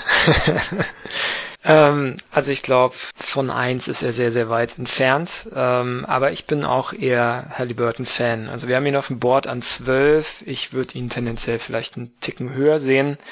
Ähm, und aber ja, es kommt halt ganz darauf an, wie man so seinen Wert als Spielertyp dann in der NBA sieht. Und da kannst du mir dann wahrscheinlich am Ende ein bisschen helfen. Also wir haben uns ja jetzt immer schön an Stärken und Schwächen lang gehangelt. Ähm, er ist auch wie Aftija und deshalb passen die eigentlich ganz gut zusammen jetzt in ein Cluster. Ähm, High IQ-Spieler, ähm, er selber als Fulltime-Playmaker jetzt letztes Jahr aufgelaufen ähm, und hat da seine Sachen sehr gut gelöst, was so den Passing-Part anging, ähm, was sein eigenes Scoring angeht und das ist das halt, was man halt bräuchte als äh, Playmaker in der NBA dann. Äh, das konnte er halt nur bedingt zeigen und deshalb ist er jetzt auch hier in diesem Wing-Podcast wieder, äh, wie er es auch schon vor einem Jahr war. Mhm weil er halt auf dem nächsten Level wahrscheinlich ein Wing sein muss. Ähm, ja, was er ansonsten noch so an NBA-Stärken mitbringt, ist halt äh, ja ganz gute Off-Ball-Defense. Ähm, du hast ja schon beschrieben, dass er da relativ viele Stocks gesammelt hat, ähm, was so an seiner Antizipationsfähigkeit und an seiner Awareness in der Verteidigung äh, liegt. Äh, deshalb schreibt man ihm wahrscheinlich auch oder hat man ihm eine relativ lange Wingspan zugeschrieben, mhm. weil er dort einfach sehr, sehr viele Plays macht und äh, anscheinend dann doch nicht äh, von seiner Länge profitiert, sondern einfach immer richtig steht. Ähm, was natürlich auch was wert ist. Ähm, und dann ähm, genau, muss man halt gucken, was er davon rüber retten kann. Aber ansonsten fehlt es ihm halt an Physis, äh, was schon beschrieben, sehr, sehr dünner, dünner Spieler, der einfach gar nicht an die Linie kommt, was als Playmaker natürlich ja. wirklich nicht geht. Äh, Unter 20 Prozent Freiwurfrate. Ja. Das ist extrem niedrig. Und ähm, Genau, und deshalb halt On-Ball wirklich vielleicht, also wenig, wenig Potenzial hat. Aber was er drumherum liefern kann, das ist schon, schon ganz spannend, weil er zumindest als ja, Off-Ball-Shooter sehr gut funktioniert. Ähm, da hat er auch im hohen Volumen ganz gut getroffen dieses Jahr. Äh, wir können ihm seine Quoten auch glauben. Also er hat 42 Prozent seiner Dreier getroffen, äh, 2,4 Makes pro Spiel gehabt also so ungefähr neun Dreier pro 100 Possessions ja. genommen, 82 Prozent Freiwurfquote, also den darf man nicht in der Ecke stehen lassen. Ja.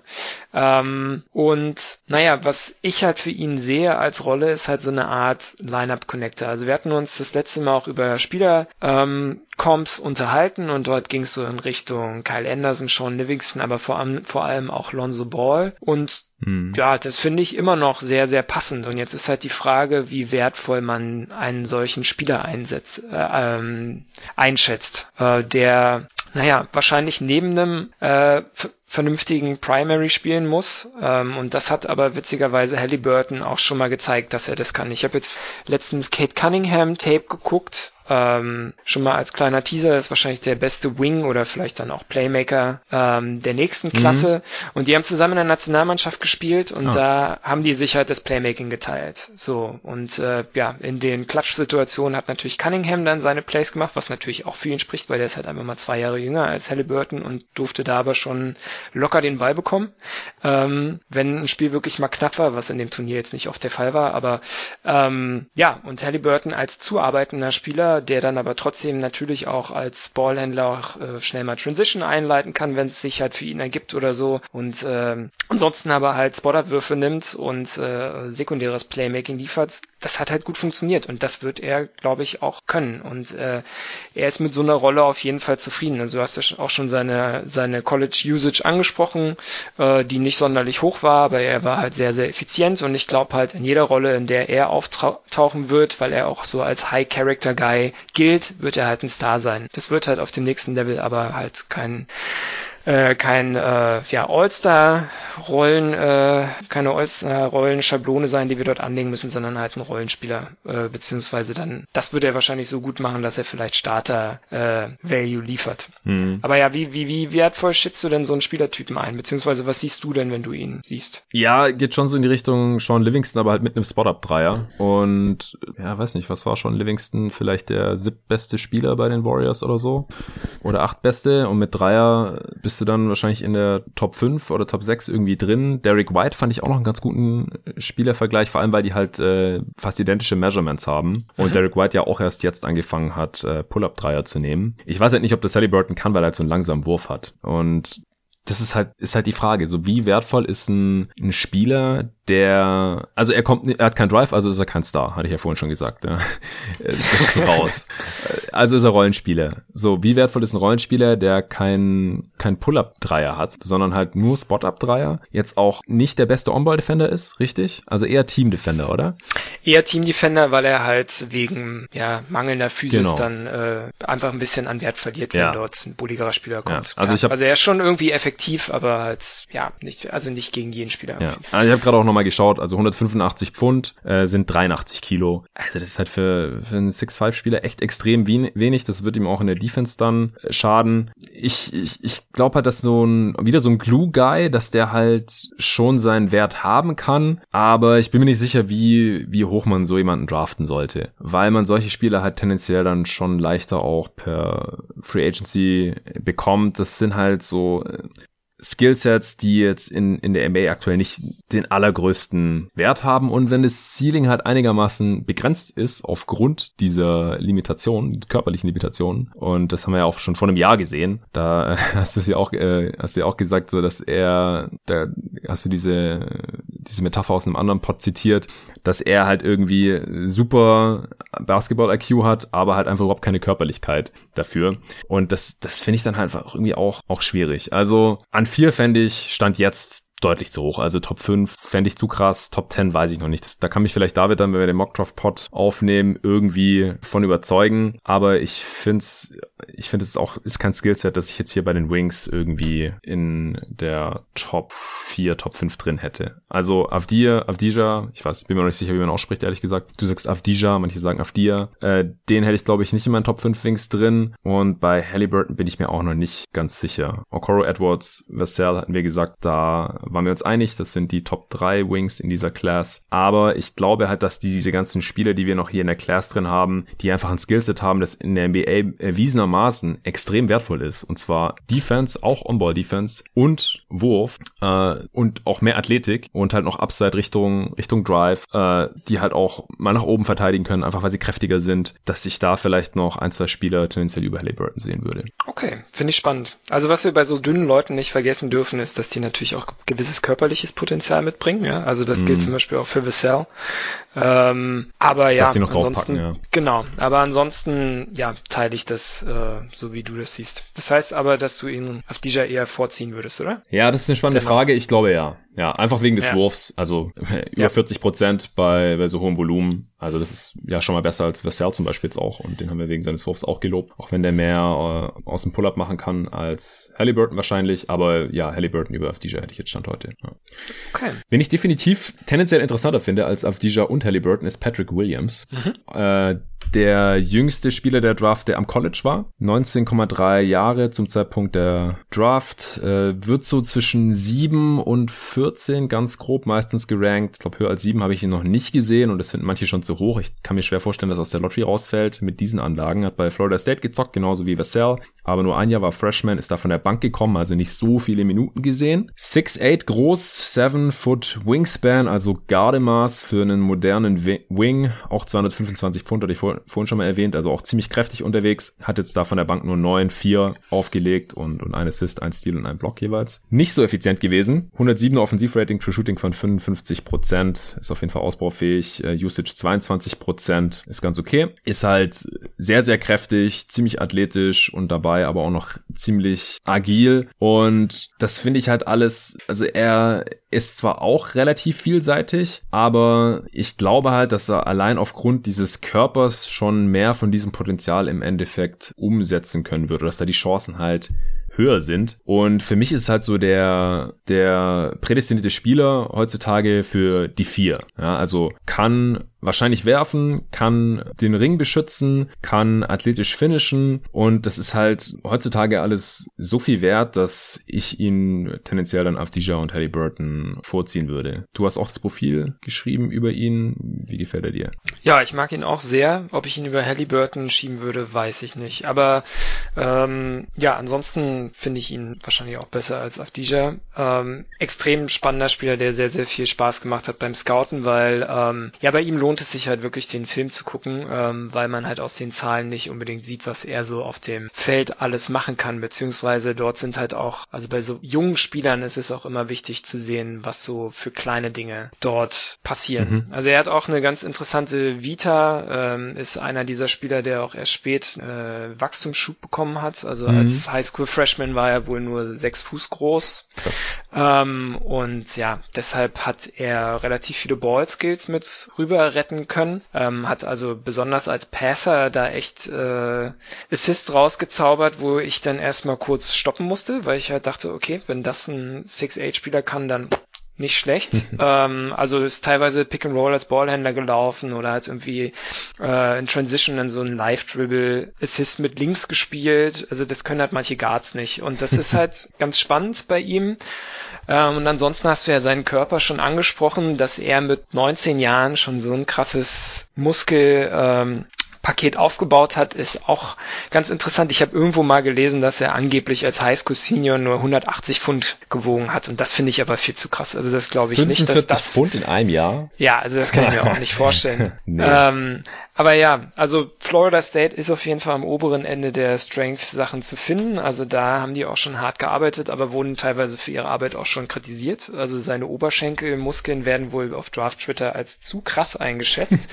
ähm, das nimmt ihm zum einen wohl Agilitätspotenzial ähm, und zum anderen baut das irgendwie so Druck auf die Knie auf, was für seine Bänder nicht gut ist. Also da soll er auch runter trainieren, sagen dort die absoluten Draft-Nerds. Ja, ich hab's gesehen. Ähm, ähm, aber ansonsten, ja, äh, ist er für seine, für seine Größe extrem agil, sehr, sehr stark, ähm, explosiv, guter Springer. Also er hat 32 Dunks in 29 Spielen rausgehauen, aber das Interessante ist ja bei ihm, dass es immer diesen Kaviar gibt, dass er halt nur 22 Minuten im Spiel gespielt hat. Ja. Also deshalb deshalb dort krasses Monster. Ähm, und ja, aber sein Shooting ist halt auch, wie du schon gesagt hast, äh, sehr, sehr gut. Der Dreier den kann er natürlich nicht aus dem Dribbling nehmen, aber äh, so Pick-and-Pop-Sachen sind drin. Eckendreier trifft er. Äh, Volumen war jetzt nicht so sonderlich gut, aber seine Freiwurfquote sieht sehr gut aus. Und es gibt halt noch den einen Indikator, dass er aus der Midrange sehr, sehr, also nicht sonderlich gut trifft, aber diesen Wurf sehr gern nimmt und zufriedenstellend gut trifft. Und da kann er halt wirklich so ein, zwei Dribbles machen und dann Pull-up nehmen und das ist, glaube ich, was, worauf man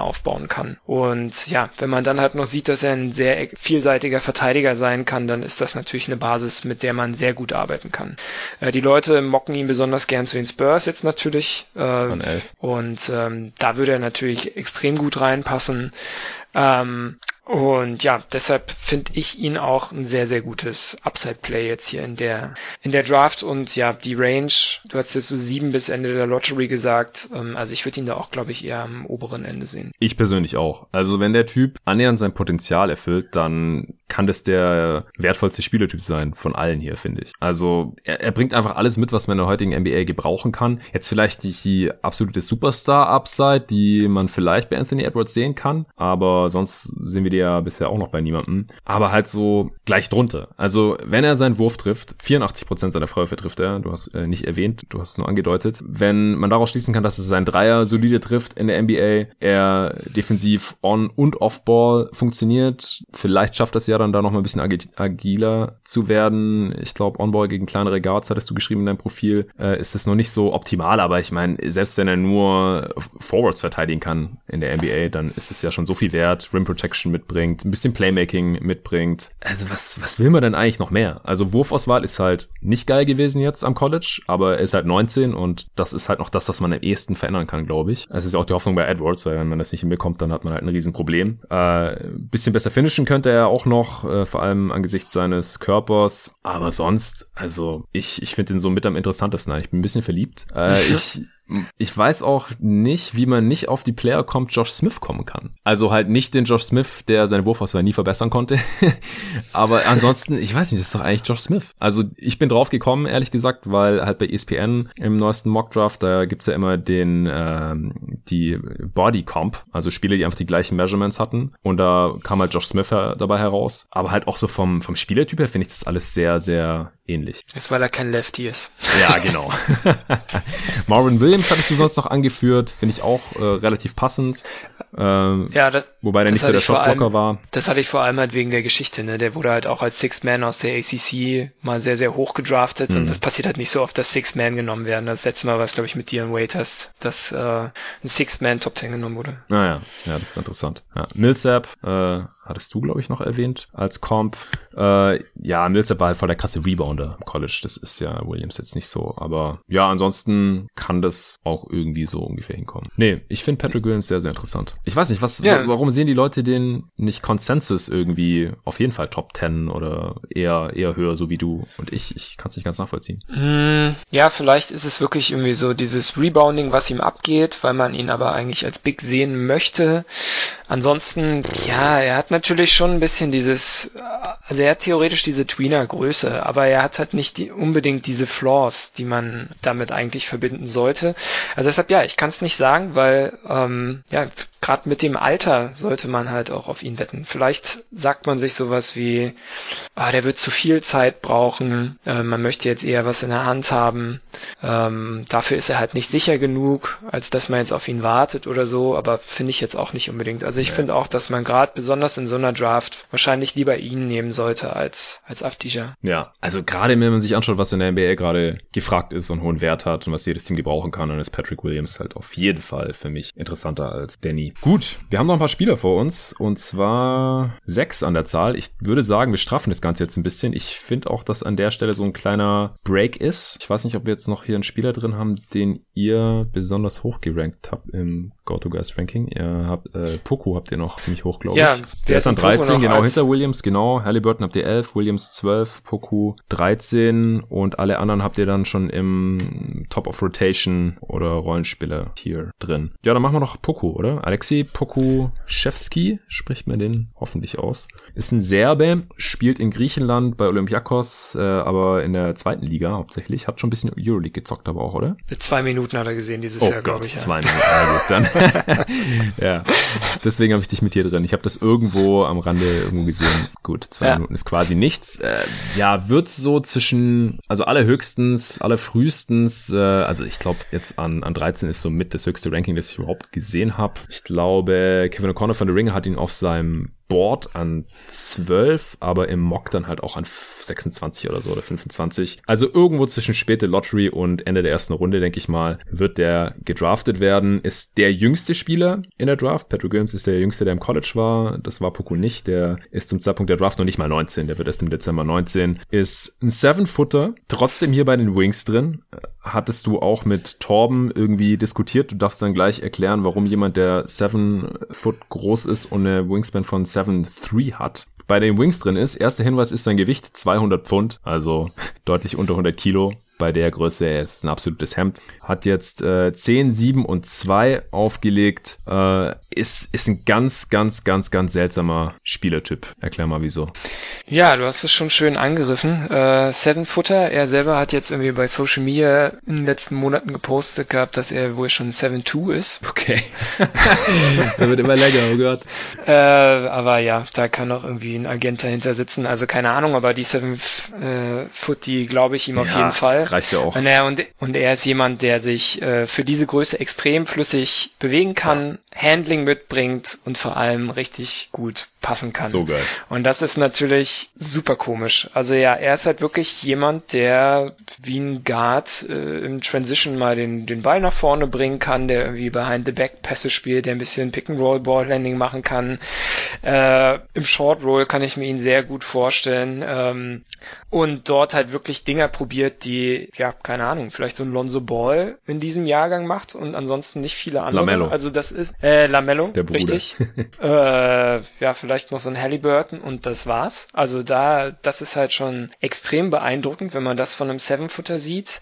Ähm, er bringt ganz gutes Shooting-Potenzial mit. Äh, seine Zahlen sehen auf den ersten Blick vielleicht gar nicht so berauschend aus, hat 32 Prozent seiner Dreier getroffen, aber das Volumen ist okay und vor allem auch die Freiwürfe sind gut und wenn man ihm beim Spielen zuguckt, dann glaubt man ihm schon, dass er später mal werfen können wird. Vor allem Kurze hat Zwischenfrage, er auch, du, du hattest, hat er nicht unter 70 Prozent Freiwürfe getroffen? Das hattest du im Profil, glaube ich, irgendwie erwähnt. Das ist eigentlich nicht so ein über, geiler Indikator. Na, über die Saison hat er 78 getroffen. Ah, jetzt. okay. Ähm, das, vielleicht war das nur bei dem einen Jugendturnier. Hm. Äh, oder beziehungsweise die Zahl hat sich dann jetzt nochmal verändert. Also ja, ich habe vorhin okay. nachgeguckt. 78 Prozent über die Saison. Ist gut. Ähm, und vor allen Dingen, wenn man sich anguckt, was er für Würfe nimmt, dann äh, ist das schon ganz spannend. Also hat er so Movement Threes dabei, macht aus dem Pull-Up ein bisschen was. Äh, also das ist schon alles extrem spannend und ansonsten auf Jugendlevel konnte er halt auch bisschen Rim Protection äh, liefern. Und äh, sah da als Helpside-Defender ganz gut aus. Ähm, aber ich habe Bauchschmerzen. Also in unserer Redaktion ist er teilweise sehr, sehr beliebt und wird so als einer der Spieler mit der höchsten Upside in dieser Class gesehen und ich sehe das tendenziell eher nicht so. also die Upside sehe ich schon, aber der Weg dahin, den ist, glaube ah, ich, noch niemand, hat noch niemand beschritten, diesen Weg. Also ich, ich kenne keinen Spieler, der so aussieht. Das finde ich ganz spannend, okay. Also weil er wird halt immer als Boomer Bust gesehen ähm, und das finde ich halt gar nicht. Ich finde nee, seinen Floor nicht. eigentlich ganz in, ja. ich finde seinen Floor eigentlich ganz in Ordnung, aber ich sehe halt nie, wie er seinen Best Case erreichen soll. Hm. Also wir haben ihn jetzt bei den Wings drin, das war ja eigentlich der Aufhänger, weil in seinem Best Case ist er natürlich vielleicht Vierer, ähm, kann am Perimeter ein bisschen was verteidigen ähm, und ja, kann sein Playmaking und ähm, äh, Shooting auf jeden Fall dafür nutzen, um vom äh, von von drei dann halt äh, Gefahr auszustrahlen und so halt wirklich seinen vollen Wert als Spieler entfalten. Für mich ist aber so ein bisschen das Problem, dass ich ihn für den für Perimeter-Verteidigung nicht schnell genug finde oder nicht agil genug finde. Ich sein Rebounding ist nicht sonderlich gut. Ähm, und ja, ich weiß halt nicht, wie er jemals sein, sein Passing nutzen soll in der NBA. Also ich weiß nicht, welches Team ihm dafür genug den Ball in die Hand geben kann. Und damit finde ich ihn halt tendenziell eher so in Richtung Stretch Big gehend und hätte ihn eigentlich in den anderen Pot geschoben. und ähm, ja, die Kollegen sehen ihn aber tendenziell eher so als ja, Vierer, der dann auch vom Perimeter ein bisschen was macht, mit einem anderen Big zusammenspielen kann und ähm, vor allem halt auch On-Ball teilweise ein bisschen was, was leistet. Und das weiß ich nicht. Was, was stellst du dir denn in der NBA für ihn vor? Also, weil du hast ja gerade schon beschrieben, einen richtigen Spielervergleich findet man eigentlich nicht. Also, ja. Profil hatten wir, glaube ich, Gallinari drin, so als irgendwie großen Spieler, der ein bisschen werfen kann. Dann nee. äh, Bühner meinte auch irgendwie so, ja, defensiv müsste er so die Durant-Rolle bei den Warriors einnehmen. Mhm. Äh, es gibt, also ich habe dann irgendwie sowas reingepackt wie Shades von Brandon Ingram, aber das bezieht sich auch mehr so auf den Körper, weil die sind ja. halt ähnlich dünn. Ja. Und ansonsten weiß ich nicht, welcher Spieler das mal äh, ja so mitgebracht hat vor der vor der Draft. Und das kann natürlich gut sein. Also ganz viele Spielertypen sind halt einfach revolutionär, ja, so ein Draymond Green oder Steph Curry oder was weiß ich. Wir hatten uns zu Zion auch dazu mal unterhalten und ja. dann gefragt so, ja, wer hat denn in der Draft-Historie mal so ausgesehen und wie soll das funktionieren? Ja, auch Luca, Janis, das sind eigentlich alles one of a kind, genau. aber nicht, nicht ähm, schlecht. Ganz im Gegenteil. Genau, und das kann halt super gut sein oder aber es war schon immer zum Scheitern verurteilt und das ist halt so. Pff, ja, ich habe keinen Plan. Ich habe noch, äh, ich habe noch Lamar Odom gelesen als Comp, einfach als jemand, der ziemlich groß war, aber trotzdem nie wie ein Big gespielt hat eigentlich. Aber im Endeffekt hat er ja dann trotzdem auch auf der 4 viel gespielt und war natürlich körperlich ganz anders unterwegs. Lamar Odom war ein sehr, sehr kräftiger Spieler. Das ist eigentlich kein Vergleich, aber halt jemand, der ziemlich groß ist und aber eigentlich irgendwie Kopf von einem Point Guard hat. Äh, Dragan Bender ist natürlich eher ein trauriges Beispiel, aber einfach als ein relativ schmächtiger Seven-Footer, der in der NBA dann halt nicht funktioniert hat weil er halt auch einfach zu soft war. Und das ist äh, Poco ja auch, aber bei ihm liegt es halt noch mehr am Körper irgendwie. Ich finde halt, Durant finde ich als körperlichen Vergleich ganz gut, weil er war auch so dünn und hatte so dünne Schultern, als er in die NBA gekommen ist. Und wenn er annähernd den, die körperliche Entwicklung nehmen kann, wie Kevin Durant, der hat ja auch damals beim Combine, hat er ja nicht einmal äh, den, den Benchpress machen können.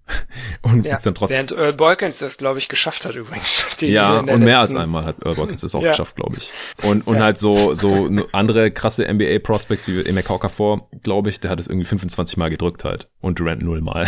also der war halt auch komplettes Hemd. Ingram ja auch, das ist ja noch nicht so lange her. Ich habe auch oft den Vergleich zu Porzingis jetzt gelesen. Ja, der war doch auch so dünn, als er gedraftet wurde und so. Aber Porzingis hat einen viel breiteren Frame. Der hat viel breitere Schultern und hat jetzt auch komplett heftig Muskeln draufgepackt. Äh, Core Strength bei Porzingis ist immer noch katastrophal, aber immerhin ist sein Oberkörper jetzt mal ein bisschen kräftiger geworden. Aber den will man ja auch eigentlich ungern auf der 5. Also es gibt ja Gründe, warum die Teams bisher eigentlich immer ihn eher auf die 4 gestellt haben, weil er einfach zu, zu schwach ist noch. Also nicht kräftig genug. Zu hoher Körperschwerpunkt auch und solche Sachen. Deswegen sehe ich auch, wieso man Poku wirklich sich schwer als Fünfer in der NBA vorstellen kann. Also selbst wenn er lang ist und halt irgendwie mal einen Wurf blocken kann, der ist halt nicht wirklich ein Hindernis, weil er überhaupt niemanden körperlich aufhalten kann, weil er einfach zu, zu schwach ist. Einfach ein Hemd, der, der wird da rumgeschubst, der kann niemanden ausboxen und überhaupt. Deswegen denke ich auch, dass er maximal halt als äh, Vierer irgendwie funktionieren kann oder schon eher, würden auch eher, also ich verstehe, warum man ihn als Wing einordnet, aber ich denke auch, dass er halt, wie gesagt, dann so äh, one of a kind, äh, der erste seiner Art werden muss, damit das irgendwie funktioniert. Also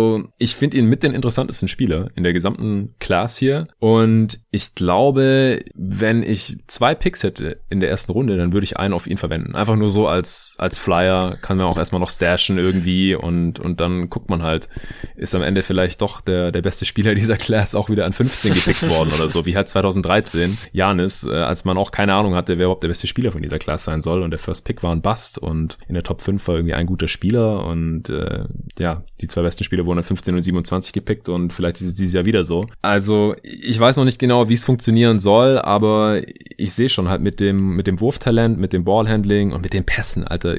Leute, schaut euch auf jeden Fall Poku Highlight Tapes an. Es gibt nicht viel Tape, aber ich hatte das auch schon irgendwann mal auf Twitter, dass du das vor Ewigkeiten schon gepostet, habe ich auch gedacht, was ist das denn bitte? Seven Footer, der halt spielt wie wie Jason Williams, White Chocolate so ungefähr. Unglaublich. Also richtig krasse Vision. Der sieht echt, der hat Augen im Hinterkopf und und sieht Spieler, die irgendwo hinter ihm quer reincutten noch und spielt den Pass perfekt und so. Das ist wirklich unglaublich, aber ich kann auch nicht wirklich abschätzen, wie viel Wert der so ein Spielerstand heute in der Mail hätte. Also da muss man einfach irgendwie darauf hoffen, dass er sich körperlich ähnlich wie Durant entwickeln kann oder meinetwegen auch wie Porzingis äh, irgendwie in die Richtung gehen kann und dass er dann irgendwie auf der 4 sich körperlich behaupten kann, defensiv und dann ist er offensiv, hat er dann schon seinen Wert irgendwie. Aber schwierig. Ich weiß auch noch nicht genau, wo ich den reinstecken soll. Unglaublich interessant. Okay. Okay, kommen wir zu ein paar Spielertypen, die wir leichter einordnen können, denke ich. Ich würde gerne als nächstes über Josh Green sprechen. Der wird selten in der Lottery gesehen, wie eigentlich alle Spieler. Die werden jetzt eigentlich alle so maximal später Lottery, aber eher außerhalb gesehen, weil ihnen so ein bisschen die Star-Upside abgeht. Aber sind alles Spielertypen, die so wertvoll sind in der NBA heutzutage, dass sie höchstwahrscheinlich in der ersten Runde gedraftet werden. Und Josh Green ist einer von denen, hat bei Arizona gezockt ein Jahr, ist 20,3 Jahre alt, 6'6, 6'10 Wingspan, 210 Pfund, das entspricht alles ziemlich genau den körperlichen Ausmaßen von Danny Green und er geht halt spielerisch auch in diese Richtung, also Richtung 3D. Für meinen Geschmack hat er dafür noch zu wenig Dreier genommen am College. 36% Trefferquote ist gut, aber halt nur 5 auf 100 Possessions. Das ist eindeutig zu wenig. 78% Freiwürfe stützen aber halt, äh, dass die Quote real ist. 110 Offensivrating, 53% True Shooting ist okay. Gerade für, für einen 20-Jährigen halt Usage von 21%. Das ist alles ziemlich solide. Er ist äh, ziemlich kräftig für seine Größe, was halt gerade auch in der Defense dann natürlich gut ist. Also mir gefällt er und Danny Green, wenn er irgendwie in die Richtung gehen kann, ist halt wirklich ein sehr, sehr, sehr, sehr spannender und wertvoller Rollenspieler. Ich glaube auch in der Redraft, wo Danny Green drin war, haben wir ihn an vier oder so gezogen. Also ich will jetzt nicht für Josh Green an vier hier plädieren, aber sollte meiner Meinung nach halt auch eher in der Lottery weggehen als an 25. Ja, sehe ich ganz ähnlich. Also ich bin auch Josh Green Fan. Äh, wir haben ihn jetzt hier als besten Spieler dieser Top of Rotation Tier. Mhm. Äh, das heißt also, ja, er kratzt halt schon irgendwie noch an Starter Value, wenn alles gut für ihn läuft. Ähm, und ja, er hat halt so viele Möglichkeiten, dorthin zu kommen. Bei allen Wings, die wir jetzt noch besprechen werden, fehlt halt eine wichtige Sache, das, was du schon gesagt hast, Upside dadurch, dass wir ihnen halt wenig Self-Creation äh, zuschreiben können. können sich alle keinen eigenen Wurf kreieren, zumindest nicht auf gutem Level und deshalb, ja, fehlt halt dann einfach, äh, was äh, so eine Starter-Einordnung angeht. Aber ansonsten bringt er halt auch klare Stärken mit. Also als erstes muss man wahrscheinlich seinen Körper nennen. Er hat halt eine ganz spannende Historie. Er hat früher, also er ist Australier, äh, beide Eltern aber mit Basketball-Hintergrund, Bruder auch äh, am College bei UNLV. Hm. Er hat früher ähm, Aussie Rules Rugby gespielt äh, und war auch als Fußballer unterwegs und das hat halt für viele Spieler schon ähm, ja, geholfen. Hm. Also dieses Aussie Rules Rugby, das sieht man irgendwie an seiner Körperspannung und äh, guten Core Strength. Ich finde auch, dass irgendwie er in der unteren Körperhälfte sehr, sehr kräftig ist, was vielen Prospects halt oft abgeht. Ähm, er kann unglaublich gut Balance in der Luft halten und ich glaube, dass das daher kommt und dann so seine Fußarbeit, die hat der hat vom Fußball und das sieht man ja oft bei Big Men, ja, so Joel Embiid oder Hakim Olajuwon oder so, die profitieren halt davon, dass sie früher äh, mit, den Füßen, mit den Füßen viel machen mussten. Ja. Ähm, und das ist bei ihm halt auch der Fall. Also er ist halt besonders ein guter Defender on Ball, weil er seine Füße und auch seine Hüften sehr, sehr gut bewegt und ist deshalb äh, echt äh, Point of Attack eine Macht. Auch dadurch, dass er so, schwer, äh, so schwer ist für, äh, für seine Größe. Ähm, und ansonsten ist er auch ein ganz guter Passer, was er, was er rüber retten können sollte. Mhm. Und deshalb finde ich ihn auch einen ganz äh, netten Spieler. Ähm, ja, Upside geht halt ein bisschen dadurch ab, dass er halt eben, dass wir seinem Wurf nicht komplett trauen können äh, und ja, dass sein Finishing am Ring zwar ganz gut ist, auch viele Danks und sowas, hm, er ist aber um jeden Preis immer vermeidet mit seiner Offense finishen. Und, und dann trotzdem halt irgendwie knapp in Richtung 65 Prozent am Ring zu gehen, finde ich schon relativ beeindruckend, aber es ist halt wirklich, was er da manchmal in Kauf nimmt, um einfach mit der rechten Hand dann den Korbleger da anbringen zu können, das ist halt schon echt abenteuerlich. Und das ist einfach was, was relativ einfaches, was man aber zumindest relativ klares, was man dann adressieren ja. kann in der NBA. Ähm, ob das so einfach ist, wenn das bis jetzt nicht passiert ist, das ist natürlich die andere Frage, mhm. aber ja, auf jeden Fall was, was äh, er machen muss, ansonsten wird er halt geblockt, ne? Äh, weil die Winkel dann sehr, sehr ungünstig sind. Äh, ich habe heute noch mal so ein bisschen drüber nachgedacht, äh, so ein Größe und ein bisschen Playmaking mit dieser defensiven Stärke, so Josh Okoji, finde ich irgendwie ganz interessant. Die sind auch ähnlich schwer. Mhm. Äh, lange Wingspan. Ähm, ja, also ich mag Josh Green, kann man relativ hochziehen. Ja. Gern auch gegen Ende der Lottery. Ja, was den Vergleich mit Okoji angeht, das wäre dann halt wahrscheinlich der Worst Case, was den Wurf angeht von Green, weil der ist bei Okoji jetzt noch nicht so am Start. Nee, aber ansonsten denke ich auch, dass er eigentlich einen ziemlich hohen Floor hat und dann, wenn er sein Handling noch ein bisschen verbessern kann, dann vielleicht sogar ja Upside für mehr. Also ist ja immer wieder passiert, dass so Spieler, wo man während der Draft dachte, ja, eher nur 3 die recht athletisch, dass die dann halt irgendwie noch ihr Boardhandling verbessern konnten oder noch irgendwie einen Skill hinzufügen konnten und dann halt schon Richtung irgendwie Borderline All-Star ging oder sowas und er ist auch erst 20. Von daher halte ich auch ziemlich viel von ihm. Ansonsten würde ich sagen, können wir zum nächsten Spieler kommen. Ja, sehr gern. Wen hast du da? Ja, also wir haben jetzt noch Isaiah Joe, Desmond Bain, Sadiq Bay und Aaron Nesmith, die wir heute besprechen wollten. Und mir fällt es Stand jetzt ziemlich schwer, die irgendwie zu differenzieren. Deswegen können wir gerne mit dem weitermachen, auf den du am meisten Bock hast. Okay, also ich würde aus den Vieren einen rausheben, dann machen wir mit dem mhm. weiter und dann äh, die anderen drei sind für mich so fließend ineinander übergehend. Also ich würde Desmond Bain noch über alle drei anderen oh, okay. stellen. Interessant. Äh, was interessant ist, weil er der älteste auf jeden Fall von allen ist. Ähm, und wir ihn mit unserem Ranking an 15 auch relativ weit über dem Konsensus haben. Ja. Ähm, er wird als Senior von TCU immer relativ weit hinten gehandelt, also so 20er, teilweise sogar zweite Runde, was ich gar nicht verstehen mhm. kann. Ähm, aber ja, also er wird, glaube ich, mal ein absoluter Musterprofi werden, ähm, wenn man da so auf seine Hintergrundgeschichte guckt. Äh, er ja sehr, sehr zurückhaltender, aber sehr durchdachter Typ. Äh, der ist bei seinen Urgroßeltern aufgewachsen, weil seine Mutter ihn sehr, sehr jung bekommen hat. Mhm. Ähm, war dann an einer extrem kleinen Highschool, hat erst sehr spät seine Stipendien bekommen, ist dann an nicht so gutes Basketball-College gegangen, TCU, die er jetzt als All-Time-Leader äh, in Wins verlässt. Krass. Also kein anderer TCU-Spieler hat jemals so viel gewonnen. Ist jetzt für TCU nicht sonderlich schwer, aber die waren dann mit ihm ein Winning-Team auf jeden mhm. Fall. Und er hat sich halt unglaublich weiterentwickelt. Ähm, 6'6 groß, negative oder 6'5, weiß ich nicht, was du da für Werte gefunden hast. Ja, genau, 6'6 ähm, und 6'5 und 215 Pfund. Ja, negative Wingspan, ähm, aber ja, äh, sehr kräftiger Spieler, krasser Bizeps. ähm, das fand ich sehr also witzig. In Im, Im Talking the Game Pod hast du gesagt, dass du äh, dir manchmal einfach nur Bilder von seinem Bizeps reinziehst. ja, das auf jeden Fall. Also extremer äh, Pumper da, glaube ich, in der Hinsicht. Ähm, aber das äh, hilft seinem Spiel auch. Ähm, also kann dadurch, glaube ich, äh, noch eine Position hochverteidigen, was er sonst halt nicht können würde mit ähm, seiner Größe. Aber was halt das Wichtigste ist, er ist halt ein extrem guter Shooter und vor allem halt auch bewiesen guter Shooter. Also er hat jetzt über vier Jahre wirklich extrem gut getroffen. Jetzt zuletzt ähm, ja drei Spieler, äh, drei Dreier pro Spiel bei 44 Prozent, auch elf Dreier genommen auf 100 Possessions, ja. äh, extreme Bandbreite von Dreiern, die er dann nehmen kann. Ähm, und also ja, eventuell ist das der beste Shooter der Draft. Also ich glaube, in, in der Konkurrenz sind vielleicht noch Isaiah Joe und Tyler Terry drin, rein so was den natürlichen Touch angeht. Mhm. Aber das ist halt ein Spieler, den kannst du als Contender sofort auf den Platz schmeißen und der bietet deinem Star Spacing. Also er wird ganz oft zu den Mavs gemockt. Ich mag mag den Fit sehr.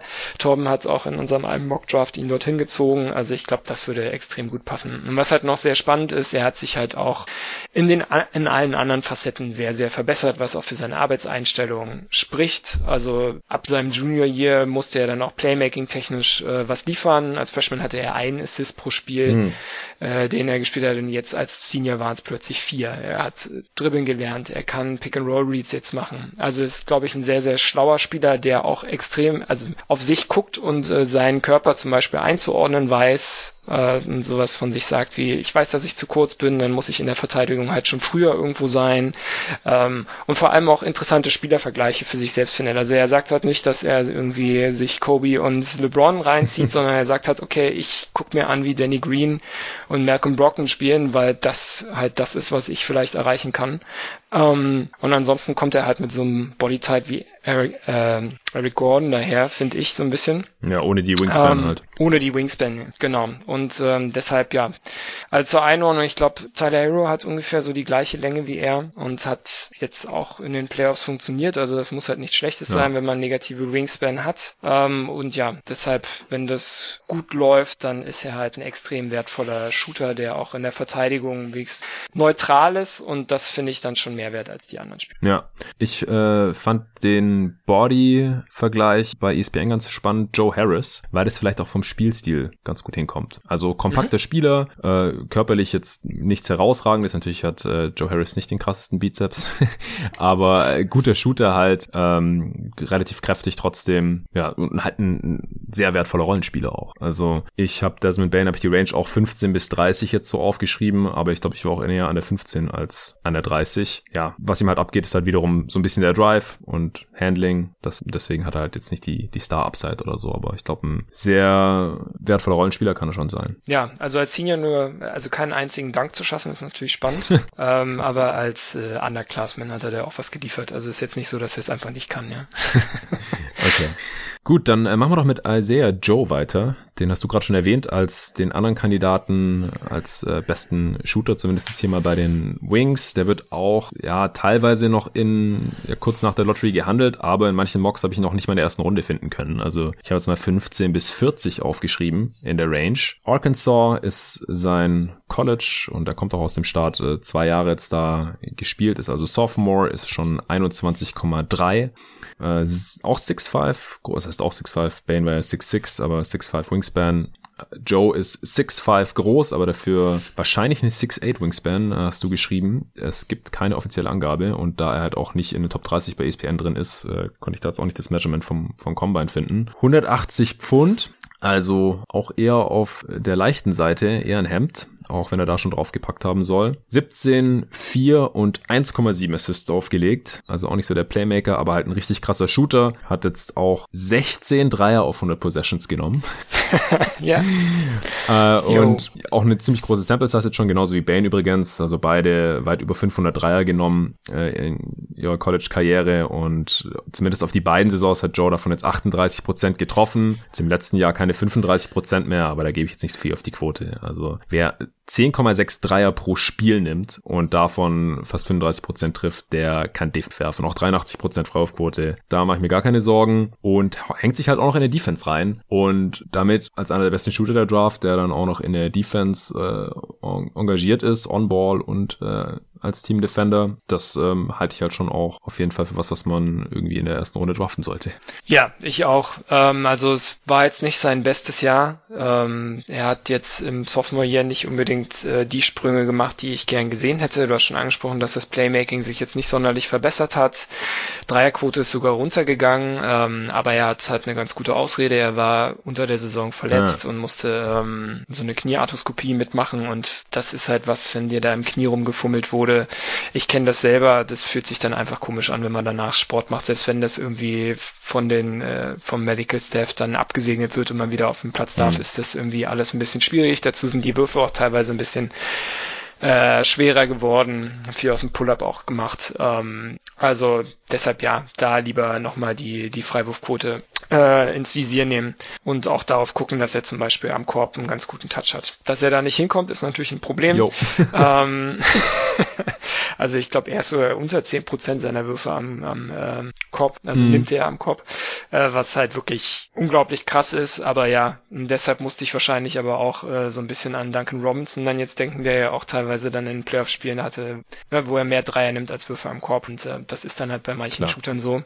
Ähm, und so muss er aber, glaube ich, auch eingesetzt werden dann in der NBA. Und dann ist das ein sehr, sehr interessanter Spieler, der hoffentlich noch weiter Gewicht zulegt, damit er defensiv halt nicht so viel abgibt. Ansonsten, ähm, ja, er wird den Ball nicht so oft aufs, äh, auf den Boden setzen können, ist jetzt nicht mehr als ein Straight Line Driver. Äh, und das ist das, was ihn auch von ähm, von äh, Bane dann unterscheidet, der halt vielleicht sogar Playmaking technisch noch ein bisschen aushelfen kann. Ähm, das wird Joe wahrscheinlich auf höchstem Level nicht tun können, aber ja, allein dieser Shooting Touch, den er hat, äh, der ist so viel wert, dass ich ihn auch auf jeden Fall relativ klar in der ersten Runde ziehen würde. Ja, dann äh, sind wir das doch sehr ähnlich. Was Spielvergleiche angeht, äh, ich finde Landry Shamit eigentlich ziemlich passend, wenn er funktionieren sollte. Äh, RJ Hunter vielleicht, wenn er nicht funktioniert. Luke Kennard habe ich ja. noch gelesen. Das sehe ich eigentlich gar nicht, weil Kennard halt auch Playmaking kann. Und Alan ja. Crabb verteidigt überhaupt nicht. Also vom Shooting kommt es vielleicht hin, aber das, die fand ich beide jetzt nicht so passend. Sadiq Bay vielleicht als nächstes. Range, die ich so gesehen habe, war immer so zwischen 15 und 25. Eher um die 15 jetzt bei The Ringer und ESPN zum Beispiel. Beispiel. Äh, Villanova gezockt, zwei Jahre, also Sophomore, ist 21,6 Jahre alt, 6'7, 6'11 Wingspan, äh, 215 Pfund, also ganz gute Maße. 16, 5 und 2,4 aufgelegt jetzt in seinem zweiten Jahr. Äh, True Shooting 59%, Offensivrating 121%. Äh, bei den Spielern, die zwei Jahre im College waren, habe ich manchmal dann äh, das über die beiden Jahre zusammengenommen, weil dann ist auch die Sample Size ein bisschen größer. Usage 23%. Also ja, solide Maße, solide Werte auf jeden Fall. Geht halt so Richtung 3D, auch weil er sein 3 jetzt getroffen hat. 42% bei neun Versuchen auf 100 Possessions, das ist schon sehr, sehr amtlich. Freiwurfquote 73% ist eigentlich leicht unterdurchschnittlich, also weiß ich jetzt nicht, ob ich die 42% Dreierquote glauben soll. Kann so ein bisschen äh, sekundäres Playmaking noch, noch mitbringen. Ist jetzt nicht der, der Überathlet. Wenn er jetzt noch total athletisch wäre, dann wäre er wahrscheinlich noch weiter oben hier tendenziell. Also auch als 3D-Prospect halt ein interessanter Spieler auf jeden Fall, finde ich. Ja, ohne Frage, aber ich habe auch so ein, zwei Fragezeichen hinter seinem Wurf, was halt diese krasse Quote angeht. Ja. Ne? Da stehen jetzt halt 45% Dreier und dann guckt man nochmal auf die Statistiken und sieht, dass er als Freshman halt nur 64% seiner Freiwürfe getroffen hat. Mhm. Und das passt halt auf irgendeiner Ebene nicht zusammen. Ähm, und deshalb glaube ich halt auch, also er wird okay werfen können, aber er ist jetzt halt nicht auf diesem Elite-Shooting-Level, äh, wie es zum Beispiel ein Isaiah Joe oder ein Tybert Terry sind. Äh, du hast die Playmaking-Flashes angesprochen, die ganz gut sind, äh, bei ihm auch dadurch, dadurch bedingt, dass er äh, an der Highschool noch ein eher kleiner Spieler war, war als Highschool-Freshman wohl nur 5'11 und dann halt Krass. halt auch so dieser klassische Wachstumsschub äh, und deshalb ähm, kann er halt das Pick and Roll jetzt noch laufen und mit der Offhand passen und also genau diese Dinge bringen, die wir eigentlich mögen bei großen Spielern, die denen noch mal ein bisschen mehr Wert verleihen. Ähm, defensiv finde ich ihn jetzt, also ich glaube, ich würde eher seinem Three glauben als seinem D, obwohl hm. er also ein vielseitiger Verteidiger ist und dadurch, dass er lang ist, auch ganz okay ist, äh, musste für Villanova auch unterschiedlichste Verteidigungs-Coverages äh, fahren und hat sich dort immer als ganz gut erwiesen, aber ich bin mal gespannt, wie, äh, also ob er jetzt wirklich stark überdurchschnittlich oder sowas sein kann oder eher nur neutral ist, aber ansonsten ist es halt für ihn schön, dass ähm, er halt bei Villanova am College war, weil diese Spieler jetzt sehr, sehr gern gezogen werden. Ähm, also in den letzten Jahren haben die halt alle funktioniert, ja, Di Vincenzo, äh, Michael Bridges, sogar so ein undrafted Archie Diacono hat es noch in die Liga geschafft, Eric Pascal. John ähm, Bronson. Und eigentlich sollte man natürlich nicht von College ähm, auf die Spieler schli äh, schließen, aber es ist halt wirklich so, dass ähm, Jay Wright, der Coach dort, seine Spieler halt wirklich sehr breit ausbildet und das halt so das Merkmal ist. Ne? Die können halt alle passen, werfen, dribbeln und ähm, das ist halt schon äh, eine tolle Baseline von äh, der von der es äh, sich aus sehr gut agieren lässt dann in der NBA. Äh, ich habe auch so ein bisschen Bauchschmerzen, weil er halt nicht so die mega krasse Stärke hat und du hast es ja vorhin schon angesprochen, so diese Schweizer Taschenmesserspieler, das ist äh, manchmal dann schwierig. Äh, Self-Creation geht ihm ab, ja, alle seine Dreier waren assisted, also 91 Prozent hat sich da kaum was selbst erarbeitet. Äh, aber und seine seine Leistungen sind vielleicht mit seinem Alter auch nochmal so ein bisschen anders einzuordnen. Er ist halt schon fast 22 jetzt, aber insgesamt jemand, den man auf jeden Fall sich gerne auf den Flügel stellt, glaube ich. Ja, ich fand die Spielervergleiche, Demari Carroll, Jay Crowder, ganz interessant eigentlich. Sie sind keine Überathleten, ziemlich kräftig, können den Dreier treffen, äh, defensiv ziemlich gut, ja, können mal einen Pass spielen. Ja, finde ich auch gut. Also ich mochte Demari Carroll so als Spielvergleich irgendwie ganz gern für ihn. Okay, ja. cool. Dann letzter Spieler für heute, Aaron Neesmith, wird auch so zwischen 15 und 25 gerankt meistens. Äh, Vanderbilt auch zwei Jahre dort gezockt. Die zweite Saison waren nur 14 Spiele, weil er sich dann verletzt hat. Ist 21,1 Jahre alt, 6'7 groß, 215 Pfund schwer, 6'11 Wingspan, genau die gleichen Maße wie Sadiq Bay, interessanterweise. Hat in diesen 14 Spielen jetzt aber 23 und 5 aufgelegt und 0,9 Assists. also 23 Punkte, 0,9 Assists. Das ist echt eine Kombination, die sieht man, glaube ich, nie. Aber weiß nicht, musst du gleich ein bisschen was zu sagen, äh, ob er wirklich so ein schlechter Playmaker oder, oder Passer ist oder ob das auch ein bisschen der Small Sample Size geschuldet ist. Sehr, sehr, sehr effizient gewesen in diesen 14 Spielen. Also die 23 Punkte hat er mit einem True Shooting von 69% aufgelegt, Offensivrating 128%, Usage 26%. Also wie gesagt, kleine Sample Size, aber das sind ultra effiziente Werte. Und es liegt halt auch daran, dass er seinen Dreier so gut getroffen hat, über 50 Prozent in den 40 Spielen. Insgesamt über die zwei Jahre 41 Prozent bei 12 Dreiern auf 100 Possessions, 83 Prozent Freiwurfquote, die stützt natürlich diese guten Quoten noch. Soll ganz guter Defender noch sein. Ich habe jetzt echt nicht viel von ihm gesehen. Äh, nicht so super kräftig. Äh, dich hat es, glaube ich, vorhin auch gewundert, dass er jetzt 215 Pfund gelistet wird. Ja, sag du doch mal, wie du ihn hier so siehst, auch im Vergleich zu den anderen. Ähm, ja, bei ihm gehen so die, die Stimmen relativ weit auseinander. Äh, so in den herkömmlichen Mocks wird er immer relativ hochgezogen. Ähm, wir haben ihn jetzt im Ranking relativ weit unten gehabt, auf 25, mhm. ähm, weil ihm oft halt nicht so sein Dribble Game abgenommen wird und halt gesagt wird, dass er kein tolles Handling hat. Ja, du hast es schon schön beschrieben, äh, damit, dass er äh, kaum Assist spielt. Das liegt halt auch einfach daran, dass er aus dem Drive halt nicht so sonderlich viel macht, sondern eher so als Movement-Schütze eingesetzt wurde von äh, Jerry Stackhouse, witzigerweise, als seinem Head Coach. Ah, ja. äh, für Vanderbilt, also durfte dann da auch schon NBA-Sets laufen ähm, und hat das ganz gut gemacht. Ähm, aber ja, er war halt nicht als äh, Passer dort eingeplant. Dort gibt es einen anderen Überathleten, der dort äh, bei Vanderbilt gespielt hat und vielleicht auch gedraftet wird, der dort äh, ja das Playmaking übernommen hat.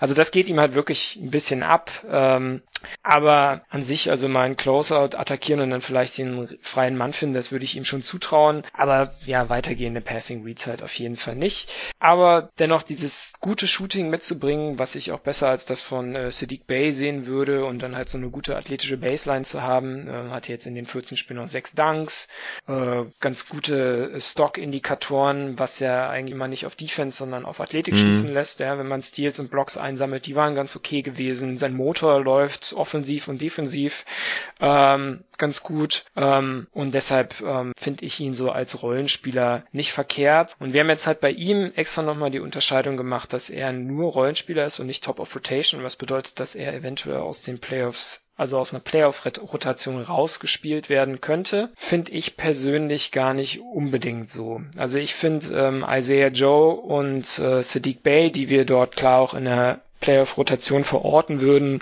nicht als unbedingt eine Klasse besser an. Mhm. Ähm, deshalb, ähm, ja, würde ich halt Aaron Neesmith auch als, ja, so schon als 16-Game-Player auch sehen, ähm, der mit seinem Shooting und so ein bisschen Athletik vielleicht, wenn es mal gut läuft, neutraler Defense ähm, jedem Team was bringt. Also im äh, Profil hatte ich, glaube ich, KCP als mhm. ähm, Spielervergleich angeführt, weil ich finde, dass das körperlich und so vom College-Output ganz gut passt. Also beide als Sophomore gedraftet, die Zahlen sehen relativ ähnlich aus.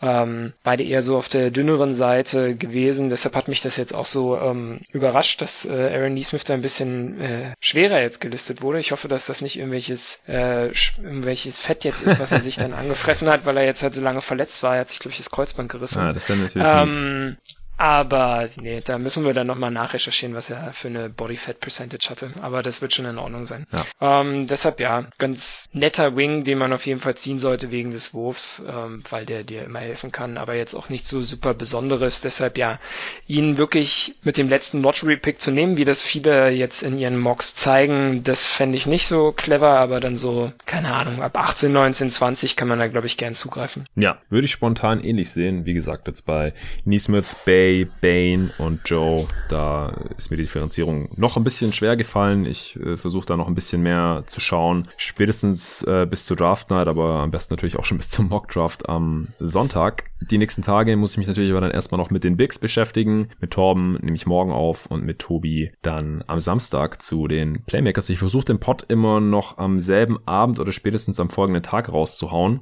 Demnach müsste dann der Mock Draft Podcast mit David am Montag erscheinen. Das heißt, da sind dann noch gut zwei Tage Zeit, den man sich den Pod reinziehen kann. Natürlich auch diese hier, bevor dann die tatsächliche Draft ist. Aber ich glaube auch diese ganzen Pods, wo wir hier die ganzen Spieler vorstellen, die kann man sich auch noch nach der Draft reinziehen. Ist ja dann eigentlich im Endeffekt egal, bei welchem Team die gelandet sind. Die äh, Scouting Reports und Diskussionen, die wir hier jetzt hatten, das äh, trifft ja trotzdem noch zu.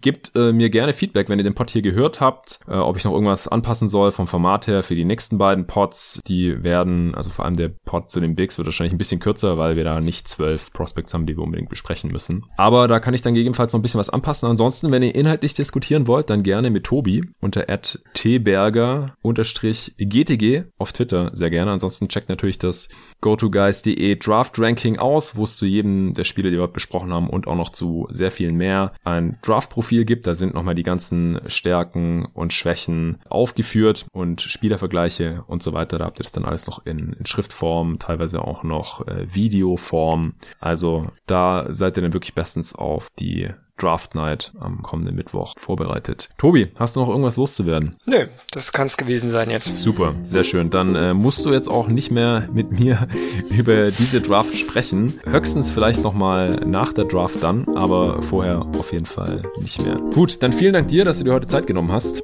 am Donnerstagabend. Danke an alle Hörer fürs Verständnis, dass ich jetzt eine Pause eingelegt habe. Ich habe nochmal einen Riesenschritt nach vorne machen können mit meiner Masterarbeit. Ich habe nächste Woche äh, am 18.11. witzigerweise meine Deadline Deadline, am gleichen Tag, wo die Draft ist. Also ich kann erst meine Masterarbeit abgeben, also spätestens da. Und danach mir dann äh, die Draft reinziehen. Das ist wunderbares Timing. Und wie gesagt, ich hau jetzt noch diese vier Pots raus vor der Draftnacht. Falls irgendein krasser Trade oder sowas passiert, dann kann ich mir vorstellen, dass ich, dass ich noch spontan einen aufnehme zwischen Montag und Mittwoch. Ich hoffe, dass ich da dann nicht im totalen Stress bin äh, mit der Abgabe. Ich hoffe, dass ich da übers Wochenende einigermaßen fertig werde, jetzt noch neben den Pots, die ich aufnehme und dann raushau. Und dann geht's richtig rund. Eigentlich war eine Mock Free Agency zum ersten Mal geplant mit äh, Tobi Bühner, Sven Scherer und Julian Lage. Die wollten wir nächsten Freitag aufnehmen. Da hatten wir noch damit gerechnet, dass die Free Agency am 23.11. losgeht. Das haben sie das ja vorgezogen auf den 20.11. Jetzt haben wir da einfach überhaupt keine Zeit, denn am 19. muss ich ja irgendeine Draft-Recap oder was in der Art aufnehmen und dann äh, am 20. geht ja direkt die Free Agency los und wahrscheinlich gibt es dann auch schon ein paar Trades und dann werde ich jeden Tag raushauen, wenn es was zu besprechen gibt. Free Agency Signings, Trades und dann gehen wir schon sehr steil auf die Saisonvorbereitung zu. Also 30 Team Preview Pots, dazu ist einfach nicht die Zeit dieses Jahr. Es gibt keine 30 Tage zwischen dem Ende der Free Agency, wenn die Teams stehen, und dem Beginn der Saison, was ziemlich crazy ist. Aber irgendeine Form von Saisonvorschau wird es natürlich dann noch geben. Äh, da könnt ihr gespannt sein. Und ich freue mich über jeden Hörer, ich freue mich über euer Feedback. Meldet euch gerne bei mir und folgt mir überall zu finden unter jeden Tag NBA, Instagram, Twitter. Ich freue mich, wenn ihr auch am Start seid. Vielen Dank dafür und bis zum nächsten Mal. Judy.